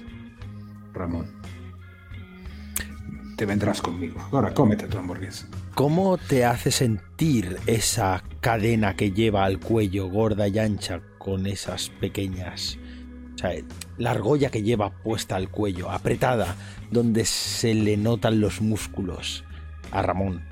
Apretados como que le hace que cueste tragar con esa pequeña cadena que cuelga por la espalda, aunque... Hmm. eh, ¿Qué Sí, me, me hace sentir, me hace sentir incómodo porque quizás parte de su sufrimiento es eso, que le cuesta respirar. Así que tomo nota de, de cuando vayamos a la parte posterior del restaurante, buscar una caja de herramientas y alguna cizalla para, para liberarlo. Me conviene que, que piense que soy su amigo. Es- será más fácil empujarlo. Como aquel aquel pequeño niño que pensaba que yo era su amigo.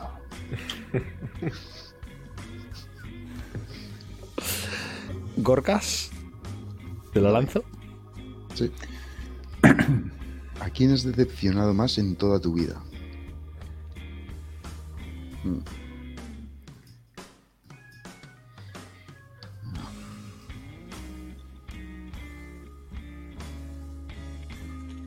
Decepcioné a... Decepcioné a mi... A mi mentor. A, a, ese, a esa persona que me, que me enseñó todo sobre, sobre cómo matar, cómo, cómo buscar a tu víctima, cómo buscar la mejor manera, el mejor lugar para, para matarla y, la, me- la mejor forma de deshacerte del cadáver para, para que la policía supiera que, que era cosa tuya sin que supiera que, que, era, que eras tú. No te pudieran localizar, pero, pero a la vez supieran que, que, era, que era tu obra. Lo, decepcioné porque, porque la, la primera vez eh, que me puso a, prueba, eh, me pidió que, que matara un, un perro, perro callejero. Y fue, fui incapaz. Eh, no, no puedo no puedo matar a, a un, a un pobre animal indefenso. Las personas son otra cosa. Todas, todas tienen algún pecado. No necesito ni saberlo. Sé que todas tienen un motivo. Todas, todas son culpables de algo. Pero un, pobre, un pobre perro callejero no tenía culpa de nada. Y fui, fui incapaz. Y por eso se decepcionó mucho conmigo. ¿Y, y qué te sorprendió? ¿Qué te sorprendió más? ¿Tu, tu incapacidad para, para matar un perro como, como tu mentor te dijo? O, o- o ver cómo, o ver cómo él mismo lo hacía, ¿no? Porque al final ver a, un- a una pequeña cobaya matar a un perro tiene que ser algo duro.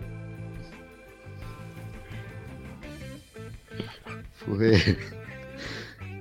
Fue. Me, sorprendió mucho más eh, ver la, la capacidad de matar de, de una pequeña cobaya. Quiero decir. La, había visto morder y, arañar, pero, pero nunca a ese nivel. Destrozó al pobre perro hasta dejarlo eh, hecho una papilla. Era, era casi imposible sa- saber que era que eso había sido un perro. Era un charco de sangre y trozos de carne.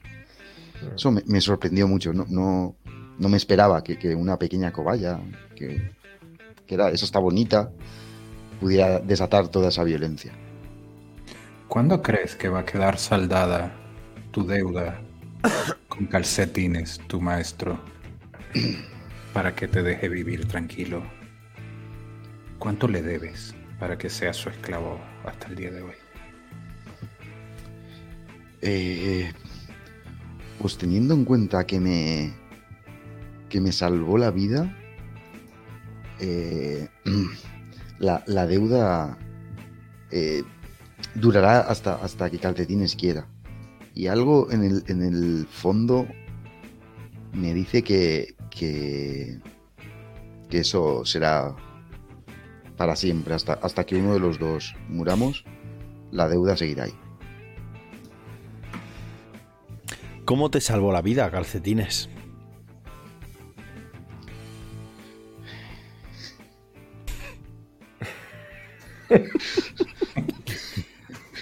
Eh, no, no voy por ahí. Eh, iba, iba a volver a la, a, a la cebolla, pero vamos a dejar esto. Volveremos, volveremos, sabes que volveremos. Y ya. Eh,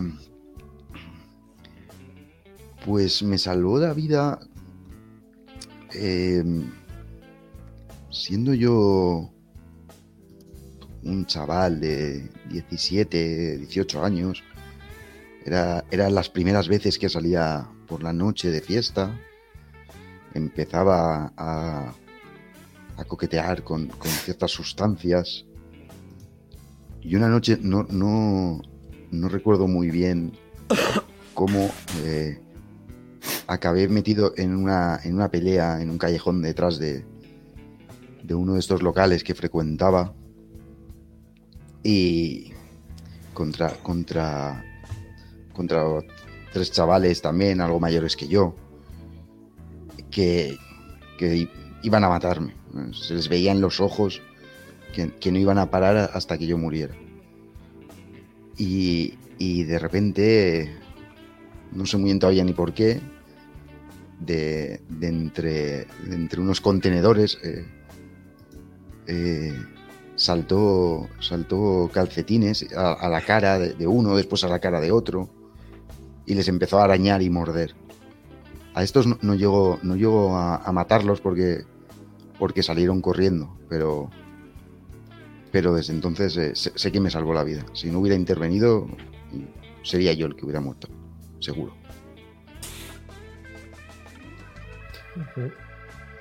Chicos, nos quedan.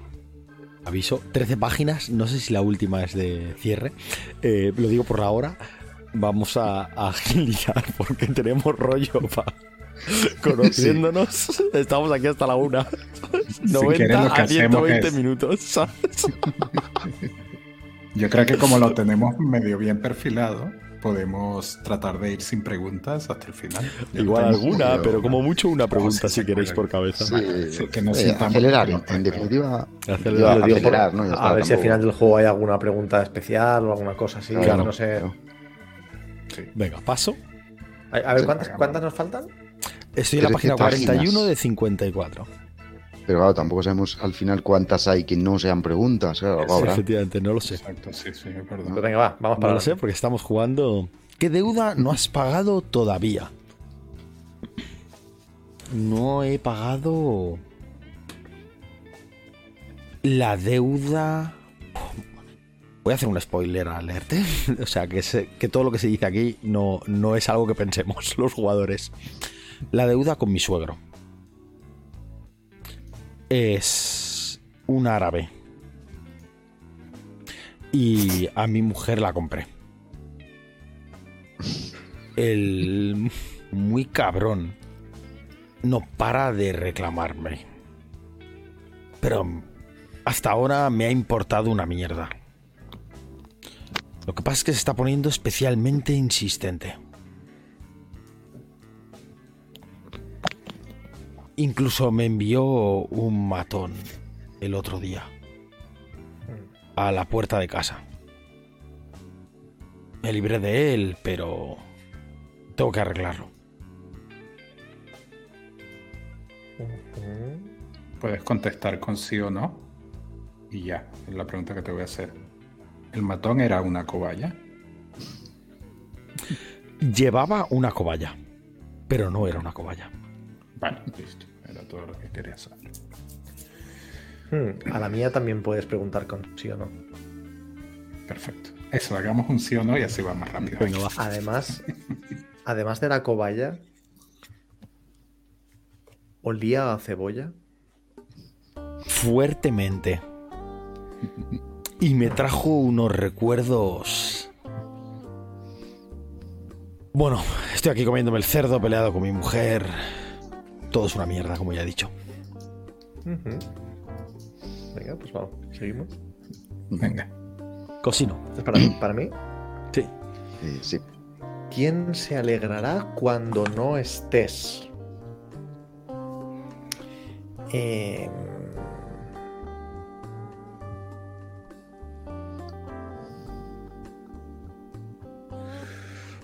Pues eh, la, la, la, la pandilla, la pandilla de la cebolla. Ellos desde, desde el colegio hemos seguido manteniendo contacto. eh, después de esporádicas entradas y salidas de la cárcel, de cada uno de ellos, su vida ha ido, ha ido yendo mal.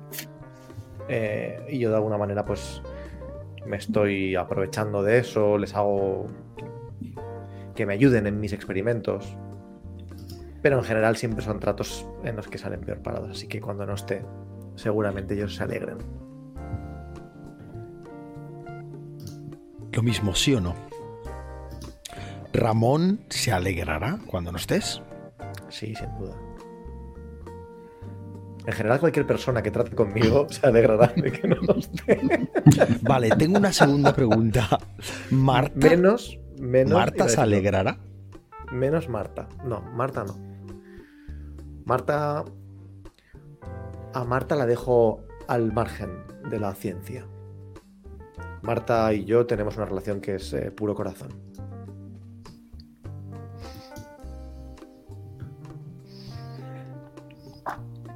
¿Félix? ¿Pasamos a Félix? Pasamos, sí. Será lo último que toque? Sí, porque. Creo que lo último que tocaré será el anillo. El anillo de mi esposa que llevo en el bolsillo. Ese, creo que tocaré ese frío metal. De hecho, lo apretaré, creo que lo apretaré tan fuerte para que centrarme en el dolor de, de mi mano apretando ese, ese filoso anillo. De hecho, lo llevo en el puño para lo que voy a hacer ahora, para obtener esa dirección y, y hallar la fuente a la persona que está detrás de esto y, ese maná que me permitirá desahogar todo el dolor que lleve por dentro, voy a llevarlo en el puño. Si tenga que golpear con él, quiero sangrar por dentro de mi puño.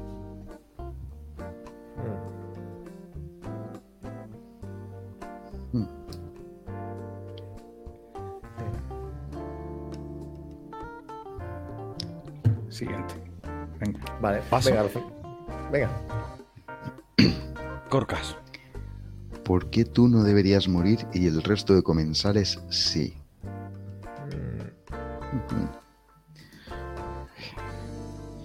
Mm, hombre, a ver, la respuesta obvia y corta es porque Calcetines lo quiere.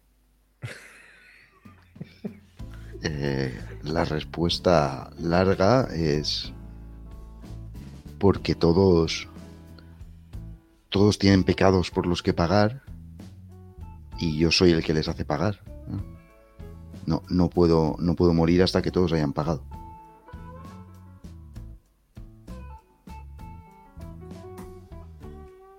A mí me sirve. A mí también. Mira. Ah, Mira, Explicad cada comensal una última voluntad o deseo. Vale, pues mm, empezamos por el que le tocaba. El que le tocaba era. Yo, que ha sido que es ¿Ha justo el que ha empezado, ¿no? que es justo, que soy justo yo. Vaya. Mi última. Mi último.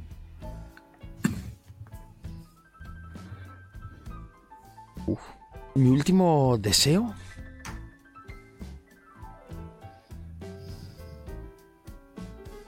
Es comerme a ese puto gorila.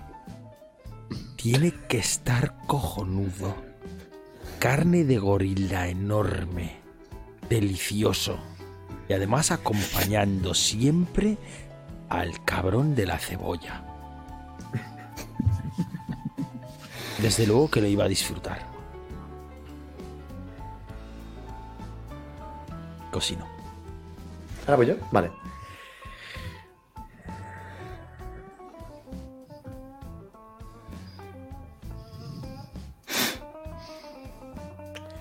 Mi última voluntad se la he expresado a Ramón hace un buen rato.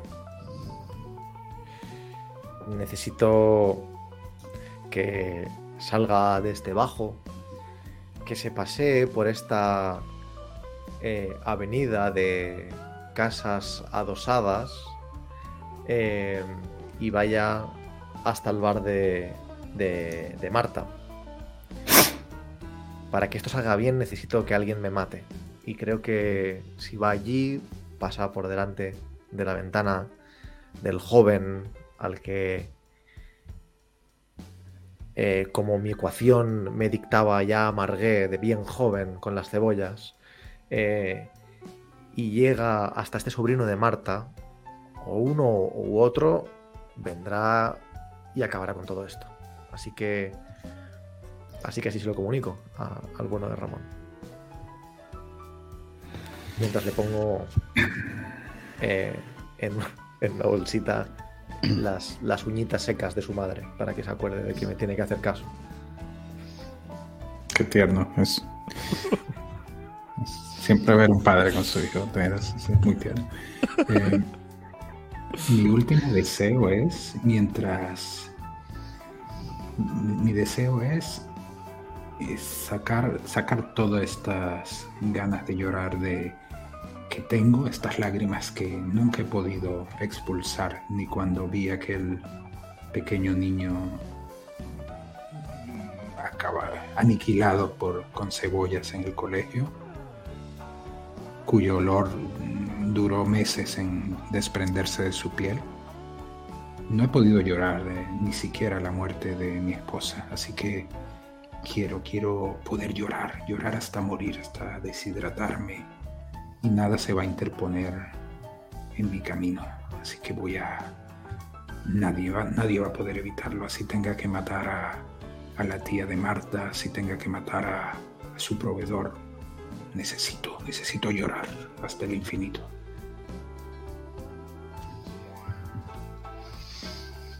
Mm, Pues voy yo, ¿no?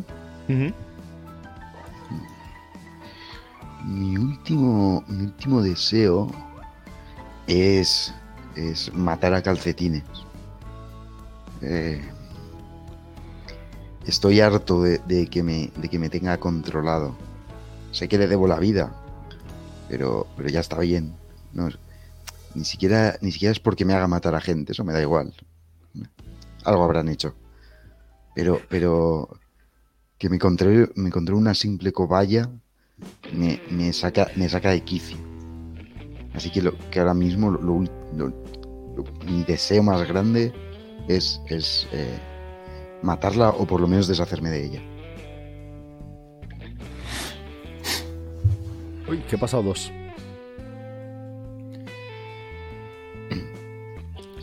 Ordenad, me he pasado dos. Oh, Ordenad cronológicamente cada muerte desde el primer comensal que murió hasta el último. uh. A ver, Esto va, a pues, estar, va a estar complejo. A ver. yo tengo que morir antes que Cosino. Porque Cosino era, era la cobaya. Ya va. Pero si entendí bien, yo mato a Cosino o participo en la muerte de Cosino de alguna manera. Cosino en la O de Nando. Nando. Nando en la de Gorkas y Gorkas en la mía de alguna manera. No, yo en la de Nando no participo de nada. Pero es-. Directa o indirectamente. Indirectamente. O sea, es pa- ser parte. O sea, ¿cómo es? Sí, claro, está relacionado, pero, relación. pero no- relacionado. Es pero no verdad, tiene por qué ser Sí, sí. Es verdad, es que, verdad. que está ahí en la, en la muerte. Por, por ejemplo, aunque no es el caso, Cosino está relacionado con mi muerte, aunque a lo mejor no me mata él, pero lo Al estaba. final nos hemos relacionado muchísimo todos. y Sí, estamos sí, todos. sí. Efectivamente. Está, Exacto, está- yo- está yo- guay. Entonces yo yo, directamente mata, mataría, o sea, eso sí, mi personaje mata a- al personaje de Cosino. Llega, llega, de hecho, llega, parece que después de que obtiene la dirección, le, le causa curiosidad que Ramón va por delante de él y parece ir exactamente a ese lugar. Y Pero, cuando pero llega... creo que ahora no lo tenemos que contar, ¿no? O sea, quiero decir, porque que- quedan Ah, cartas. no, es que no, sé si lo teníamos que haber Pero ahora contado dice- ya y nos hemos porque- enrollado. No tengo ni idea. No, porque verdad. dice ordenar cronológicamente. Yo entiendo que ahora. Es Ahí cierto, va. es cierto. y luego, claro, Explicad cómo murió el comensal sentado a tu derecha. Es decir, nosotros vamos a explicar cómo murió el siguiente. El de- Ahora el hacemos ordenar cronológicamente. Simplemente. Vamos a Entonces, hacerlo. orden. Orden. yo, yo muero ¿Quién antes que, que primero? seguro. Vale. De hecho, casi casi diría que soy el primero en morir. Sí, Porque vale. vosotros estabais como los tres vivos a la, a la vez. Y. ¿no? Y Félix, tú y yo, puede ser que me mates tú o puede ser que cuando llegues yo ya esté muerto. En realidad podría ser las dos cosas. También. Y Nando también, También, lo mismo, también, ¿no? No tenemos. Así que lo, como, como os mole. Yo muero de último entonces, venga. Yo ¿Tú puedo último? morir Vale. Vale. eh, Y moro yo primero y luego tú, Nando, por ejemplo. por ejemplo. O sea, Entonces muere Gorkas, Gorkas, luego yo. Cosino, Nando, Nando y y Félix. Félix. Vale. Pues venga. Explicad cómo murió exactamente el comensal sentado a vuestra derecha. Y Vale. vuelvo a empezar yo, entiendo, por el Vale, orden. venga. Y el Os- comensal es os- Gorkas. ¿Os parece? Mira, pues, cuadra eh, con lo que iba a decir, pero ¿os parece que los contemos también cronológicamente en lugar del orden Perfecto. que seguíamos? Me parece No, por, perfecto. por, por coger lo que ha pasado en el anterior, pues si no, hilar todo va a ser un poco complicado. Ah, exacto, y fíjate que el, el que va a describir nuestra muerte es otro. Claro, Claro, claro. claro. es- tienes que juntar todo lo que sabes del otro con las muertes que hayan pasado antes, ya va a ser bastante. Si encima lo desordenamos todo, nos podemos volver locos. Entonces, Nando, tú vas a contar mi ya muerte. te lo pensarás. La mía. No, la de la de Gorkas. Sí, sí. El puto gordo. Esa cobaya lo había elegido de víctima. Parecía indefenso. Lo seguiste fuera del bar. Hasta el callejón. Pero no te diste cuenta que era una trampa. El gordo tenía claro que lo seguías.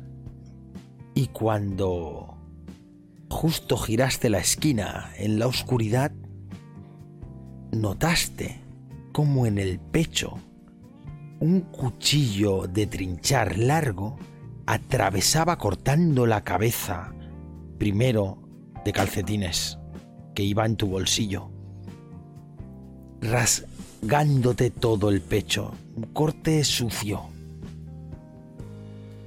Calcetines dejó de hablarte, y te sentiste solo. Seguramente te arrodillaste, aunque era lo que querías, que muriera, seguramente te arrodillaste porque estabas en ese momento confundido. Y notaste como ese cuchillo de trinchar te entraba entre el cuello y el omoplato. Solo notaste cómo entraba y salía. Fino. Y ahí caíste al suelo.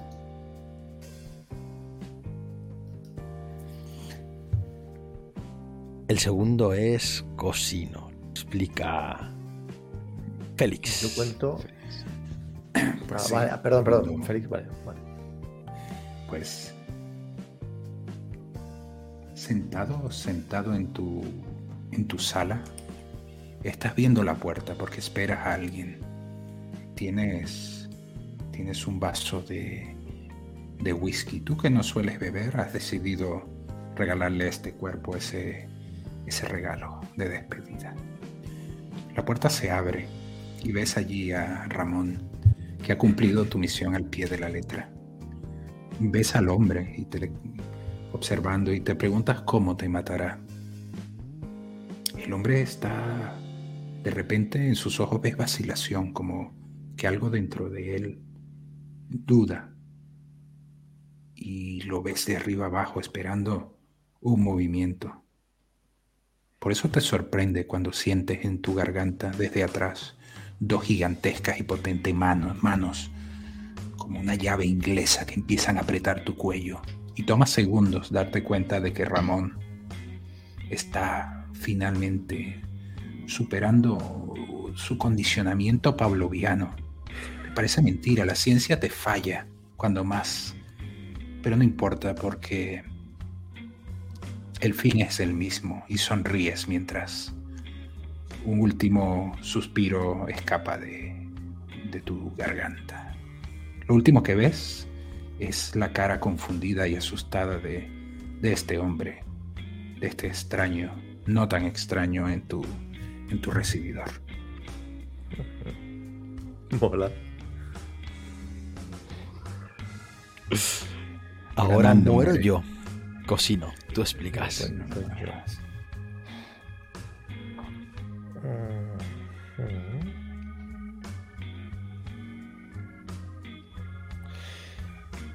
Pues Pues eh, frente a ti el, cochinillo ya no está, solo queda un gran montón de huesos y grasa alrededor de- del plato. Tu mujer baja, sutil, los escalones eh, que conducen del piso superior eh, de su dormitorio hasta el salón.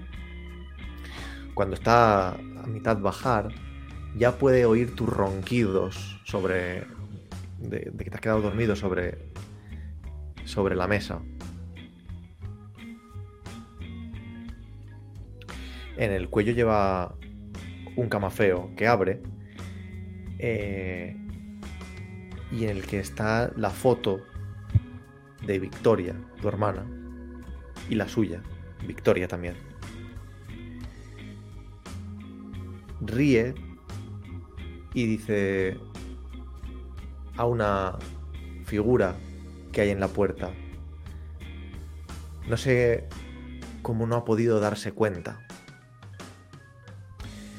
Y tu madre asiente y dice, nunca, nunca fue el más listo de la clase. Y dos cuchillos, uno de, tu madre y otro de Victoria, tu mujer o tu hermana, eh, caen sobre ti y te desangras, como el gorrino que acabas de, de comer sobre esa mesa.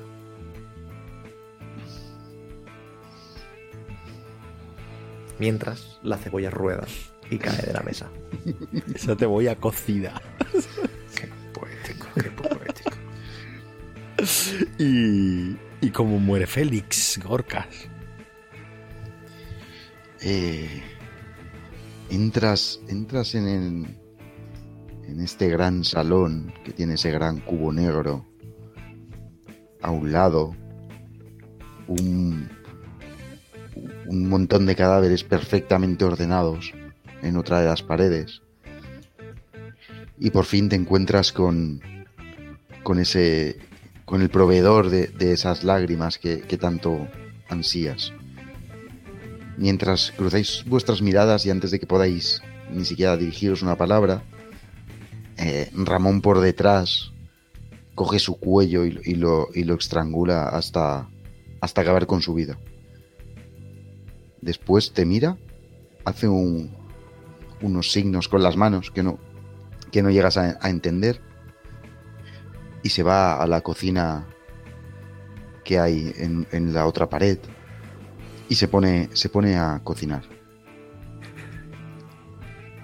Al, al- a los pocos minutos, mientras tú todavía no, no sabes muy bien ni qué hacer, habías venido a algo y de repente todo ha cambiado, eh, te pone en la mesa un, el plato que acaba de cocinar, se gira a una, a una de las estanterías y coge una, de, una botella en la que pone Ramón y te llena un gran, gran, gran vaso con todo el contenido que queda de la botella.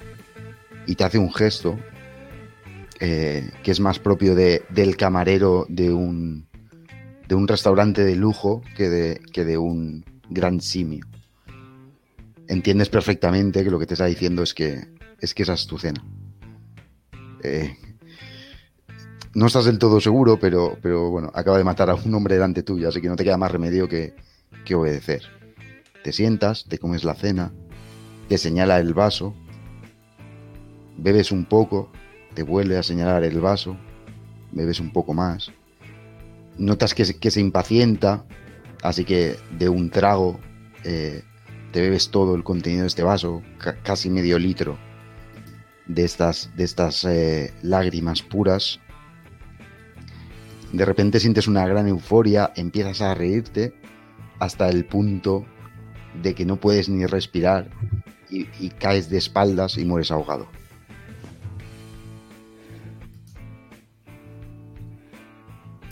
Llorando, espero. Es verdad, tú querías llorar. Pues me parece guay, sí. Y lo, y lo último es eh, como caen grandes lágrimas de tus ojos justo antes de que, de que mueras. Y hasta aquí hemos llegado. Es el final. Estos son, por si quieres Ole. hacerte una carta.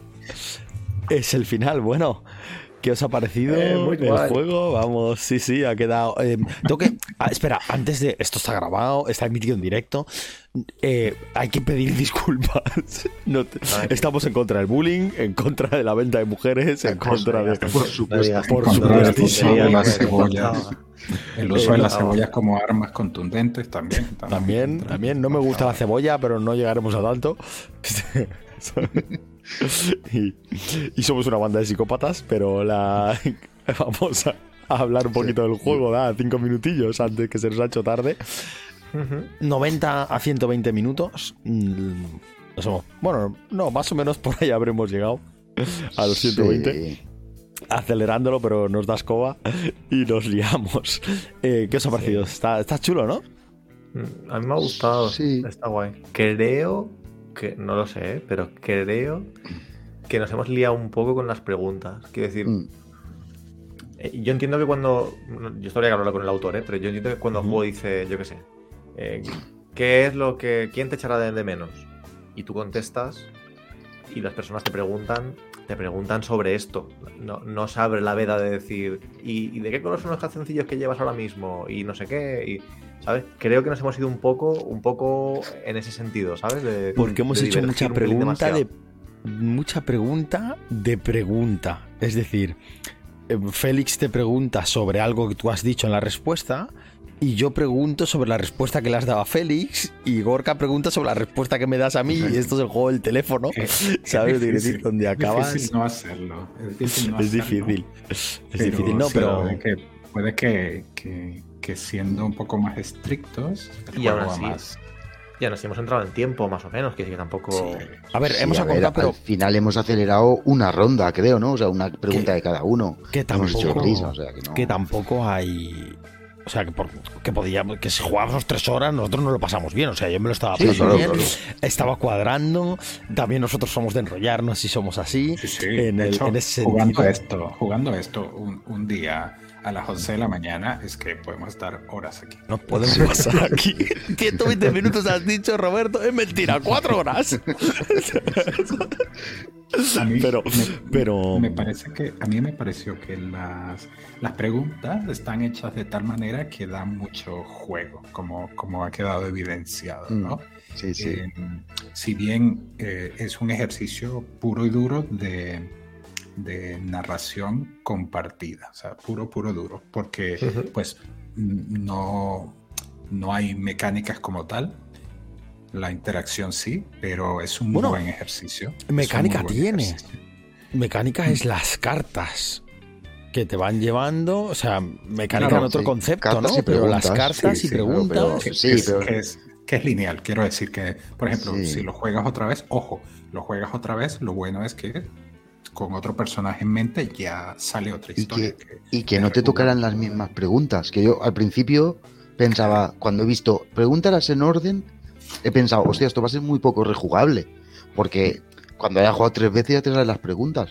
Pero si te no, porque, en otra posición, pues. claro, entras en otra claro. posición, otro número de jugadores, ya te tocan preguntas en distinto orden. O sea que, Sí. Hombre, y las que que preguntas que te hacen. O sea, nosotros hemos sido. claro, Ha, ha salido el psicópata. En un principio hemos acabado todos siendo asesinos en serie colgados. Pero porque las preguntas que nos han hecho. Nos han, Sí. nos han reafirmado en eso directamente. O sea, a Félix le han preguntado: ¿Está eh, tu número cuando asesinaste a tu mujer o algo así directamente? O sea, él no decidió, ¿me entiendes? Y, y así ha ido un sí, poco, ¿sabes? Está Todo. muy chulo. Está- Eh, Pero si, si fuéramos más comedidos y, y nos hubiéramos preguntado algo más menos físico o menos psicópata, como decirlo, pues saldrían personajes, no que sé, podría haber muerto ahogado con la cebolla el pobre el pobre bulímico, o sea, lo que te quiero decir, no Sí, sé, o, ¿sabes? No o que tiene sea por tu qué- última, o que sea tu última cena, que estás, estás enfermo, ¿sabes? Y o un te vas a morir y estás contando tu última cena y no hay, no hay nada turbio, ¿sabes? Simplemente sabes que es tu última cena porque Sí. vas a morir o estás en el, en el Claro. corredor de la muerte o cualquier cosa que ya sepas que, que vas a morir, ¿no? Ya está. Quiero Claro, decir que no haya nada, nada De hecho, violento ni nada, ¿no? el- Podría ser, el pero propio- somos así. El propio tono este que nos hemos reído mucho y tal, esto lo hemos puesto nosotros aquí. Esto se puede jugar muy en serio y hacerlo un dramón. Sí, sí, sí. Sí, sí, o sea, ¿Sabes? es que lo que acaba de decir podría ser uno el corredor de la muerte por un accidente de tráfico. O sea, una Claro. cosa involuntaria, ¿eh? No un psicópata. Sí, el sí, otro, claro, claro. eh, el otro. Un- el- un enfermo terminal, Un enfermo que- terminal, el otro, claro. Es que aquí da Claro. mucha Sí que tiene rejugabilidad el juego. Sí, sí, totalmente narrativo, pero ya te acompaña. Y luego, pues bueno, las hemos ligado, que no tienen por qué estar ligadas. El mismo te lo dice el Claro. juego, no tienen que estar ligadas las historias para nada, pero no lo podemos evitar. Ha salido la cebolla y, hemos rodado alrededor de una cebolla todos. sí. Eso, Jugar en Eso- modo difícil. Que de primeras me ha sorprendido, ¿eh? Que, que empiece el juego y diga, estás en una cena, no sé qué, sois, seáis los jugadores que seáis, no estáis en el mismo sitio, no tenéis que conoceros, no, no nada, ¿sabes? Es, como que, que de primeras he dicho, hostia, no me lo esperaba y otra vez he pensado, hostia, pero si, si no estás en el mismo sitio, a lo mejor por, pues estás acostumbrado a juegos más, más, no roleros, pero más juego, digamos, no sé cómo decirlo, con más reglas y tal. Que he dicho, hostia, si no estamos, al final aquí cada uno va a contar va a contar su historia y ya está. Pero luego con, con las preguntitas, en verdad no. O sea, en verdad cuentas la historia, que tu historia, pero, pero casi, casi que cuentas la historia un poco que quieren los demás, ¿no? Porque, Claro. porque por más que tú intentes llevar tu historia por un sitio, de repente te llega alguien y te dice, no, pero... Pero ¿y cuando mataste a tu mujer y dices, hostias, claro. Y, y, ¿y ahora qué? Yo iba a llevar mi historia Yo Porque era quería un tío muy bueno y no sé qué, es la frase. Félix, me- yo venía a comer una hamburguesa. Yo sé, yo sé. Yo, yo os me lo juro, recordó- mi personaje era normal, o sea, os lo prometo. Que, que mi idea en mi cabeza, no, no tenía una idea concreta, ¿no? Pero era que fuera un tío, pues más o menos normal, que estaba en un bar y pues ya veremos lo que pasa, pero... Y de repente creo que ha sido Félix, ¿no? El que ha dicho, sí, pero la cobaya esa que llevas y, y a Ojo, partir de ahí se ojo. todo. Sí, y después la cobaya del asesino. Sí, es que lo llevamos a los Buenísimo. extremos. Y Pero la bueno, porque que es cocido, que-.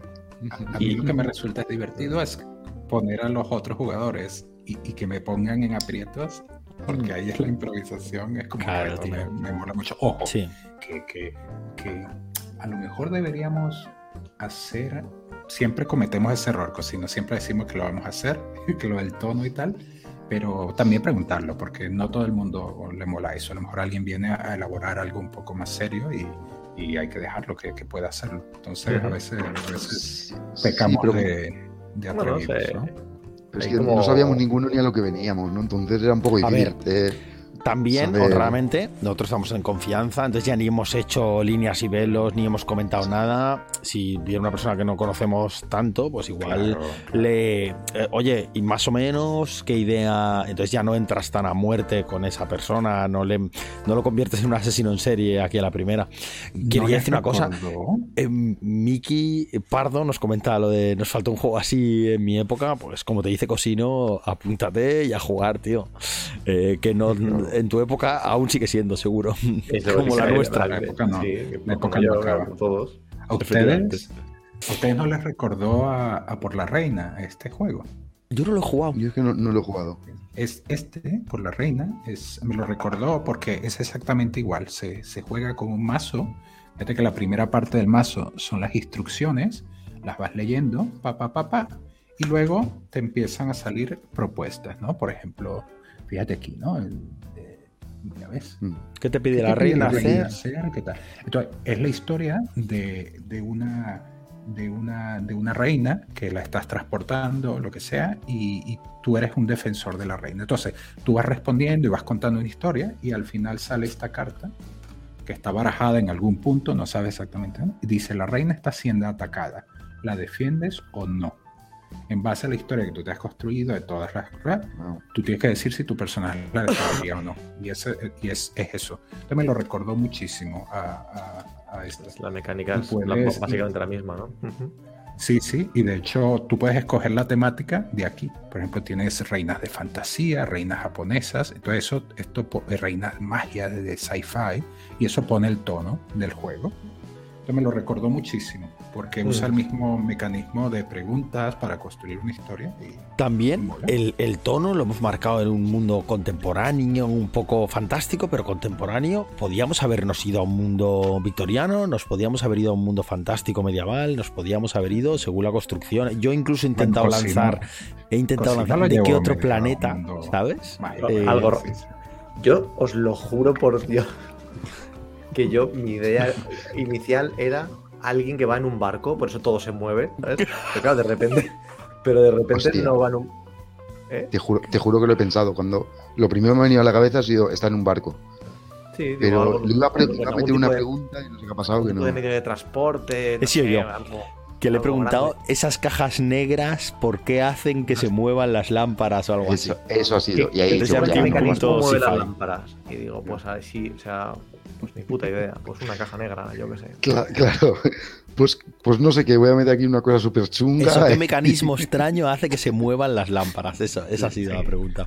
Podríamos, Sí. podríamos tratar de jugarlo sin jugando a favor de lo que propone la persona en vez de subvertirlo. Pero bueno, no. Sé si tan divertido, Pero yo creo que sería menos divertido. O sea, esto- yo creo que estos juegos, la mecánica básica es la no sincronización de los actores, porque si no, al final, si, quedamos en encontrar algo, pues es que ya está, no tiene más. Lo que sí encuentro, y y haciendo un, mini análisis, si os parece, hacemos um, todos un mini análisis de un minuto. eh, lo que sí encuentro que es un juego para todos los públicos, eh, donde podría jugar con mi madre y mi mujer y mi abuela, en el sentido de no entraría tan a trapo como con vosotros, o dejaría que cada uno desarrollara más su historia propia, haciendo algunas preguntitas, pero más preguntas que afirmaciones.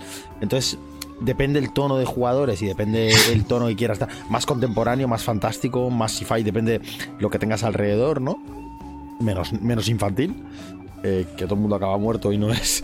eh, sí que creo que, que es un juego de todos los públicos. Me ha parecido una propuesta bastante interesante y, y me ha parecido muy adecuada traerla aquí al miércoles Raruno, porque es un Raruno realmente. No estoy loco. Miki Pardo dice que también pensó que era un barco o un terremoto, ¿lo veis? Estaba claro. Sí, sí, sí, sí.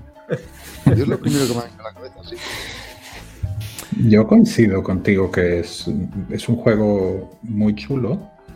un ejercicio de improvisación súper potente, súper potente, porque eh, leyendo el libro este de técnicas de improvisación, te das cuenta que calza perfecto con eso, que es alguien eh, que continuamente le están lanzando hints de improvisación y es tratar de continuarlo, ¿no? Y crear, a la vez que creas algo interesante y, ese girito final de coincidir las muertes, que no simplemente estás haciendo un desfile hacia ninguna parte, no, no, tienes que tratar de tirarlo hacia, hacia otro personaje para que combine, ¿no? Como, como tratamos de hacer nosotros al final. O sea, tiene, tiene, tiene cosillas de juego. No es meramente un ejercicio narrativo, sino tiene algo de rol en el sentido que tú tratas de coincidirlo con otro jugador. O sea, estás estás, es un party de gente y estás tratando de hacer algo en conjunto con ellos. Hombre, lo hemos roleado bastante, yo creo. Un poco lo que le pedíamos o lo que le echábamos en falta al Ramona Sex Boyfriends Club este, o como no me acuerdo uh Sí. Que aquel, eso es lo que no tenía. Y entonces era como hacer un monólogo ahí aburrido. Mm sí, era un monólogo prácticamente, sí, tienes razón. Hablaremos de él. Eh, bueno, recordar eh, a todo el mundo que vea el vídeo este esta semana y tal, que participamos en el Maratón Solidario el día 18, sábado, este no el otro, y, que hablaremos un poquito de Ramón Boys Friend, seguramente de la cena también, de todos estos juegos rarunos que hemos jugado el, el próximo sábado, a la última hora, de 8 a 10, en el maratón. Pero sí, es lo que comentas, Cosino. Eso es todo guay. Y esto a la hora de hackearlo también me parece fácil. Al final es coger una baraja y hacer preguntas. Sí, sí, pero. Es un hack de por la reina. Es un hack de por la reina. Pero mi análisis iba, iba a hacer mi análisis que, va un poco en contra de eso. El juego me ha, me ha parecido que dentro de su sencillez está muy bien pensado. Las preguntas no son las primeras preguntas que, al, creador se le han pasado por la cabeza. Están muy bien pensadas, en el orden que están puestas, no que, hackearlo, claro, sí, le cambias la, temática y en lugar de una cena, estás en un no sé dónde, sí, sí. Pero, pero las preguntas hay que pensarlas muy bien. Se le nota que están muy, muy pensadas para increchendo. Empiezas que dices, hostia, no sé dónde voy, eh, no sé dónde llego ni dónde voy, y empiezan mm. poco a poquito, poco a poquito, y van increchendo a llevarte hacia esa situación final. Es, es, verdad que o, te salen las dos cartas de final o, se queda abierto, ¿sabes? Esas dos cartas de final tienen que aparecer, que es para que acabes de cerrar con todas las preguntas que has hecho anteriormente. Pero eso, que lo, lo he visto eso que muy que eso, que a pesar de que, digamos, es una mecánica sencilla, pues al final son cartas y, la gente que se haga preguntas. Serían como las dos mecánicas que tiene. Pero está, las preguntas, que es lo que te da el juego hecho, las, las cartas, están. Las he visto que están muy, muy bien elegidas para que cada vez te va poniendo un poquito más. Empieza con cosas muy, muy difusas, muy simples de.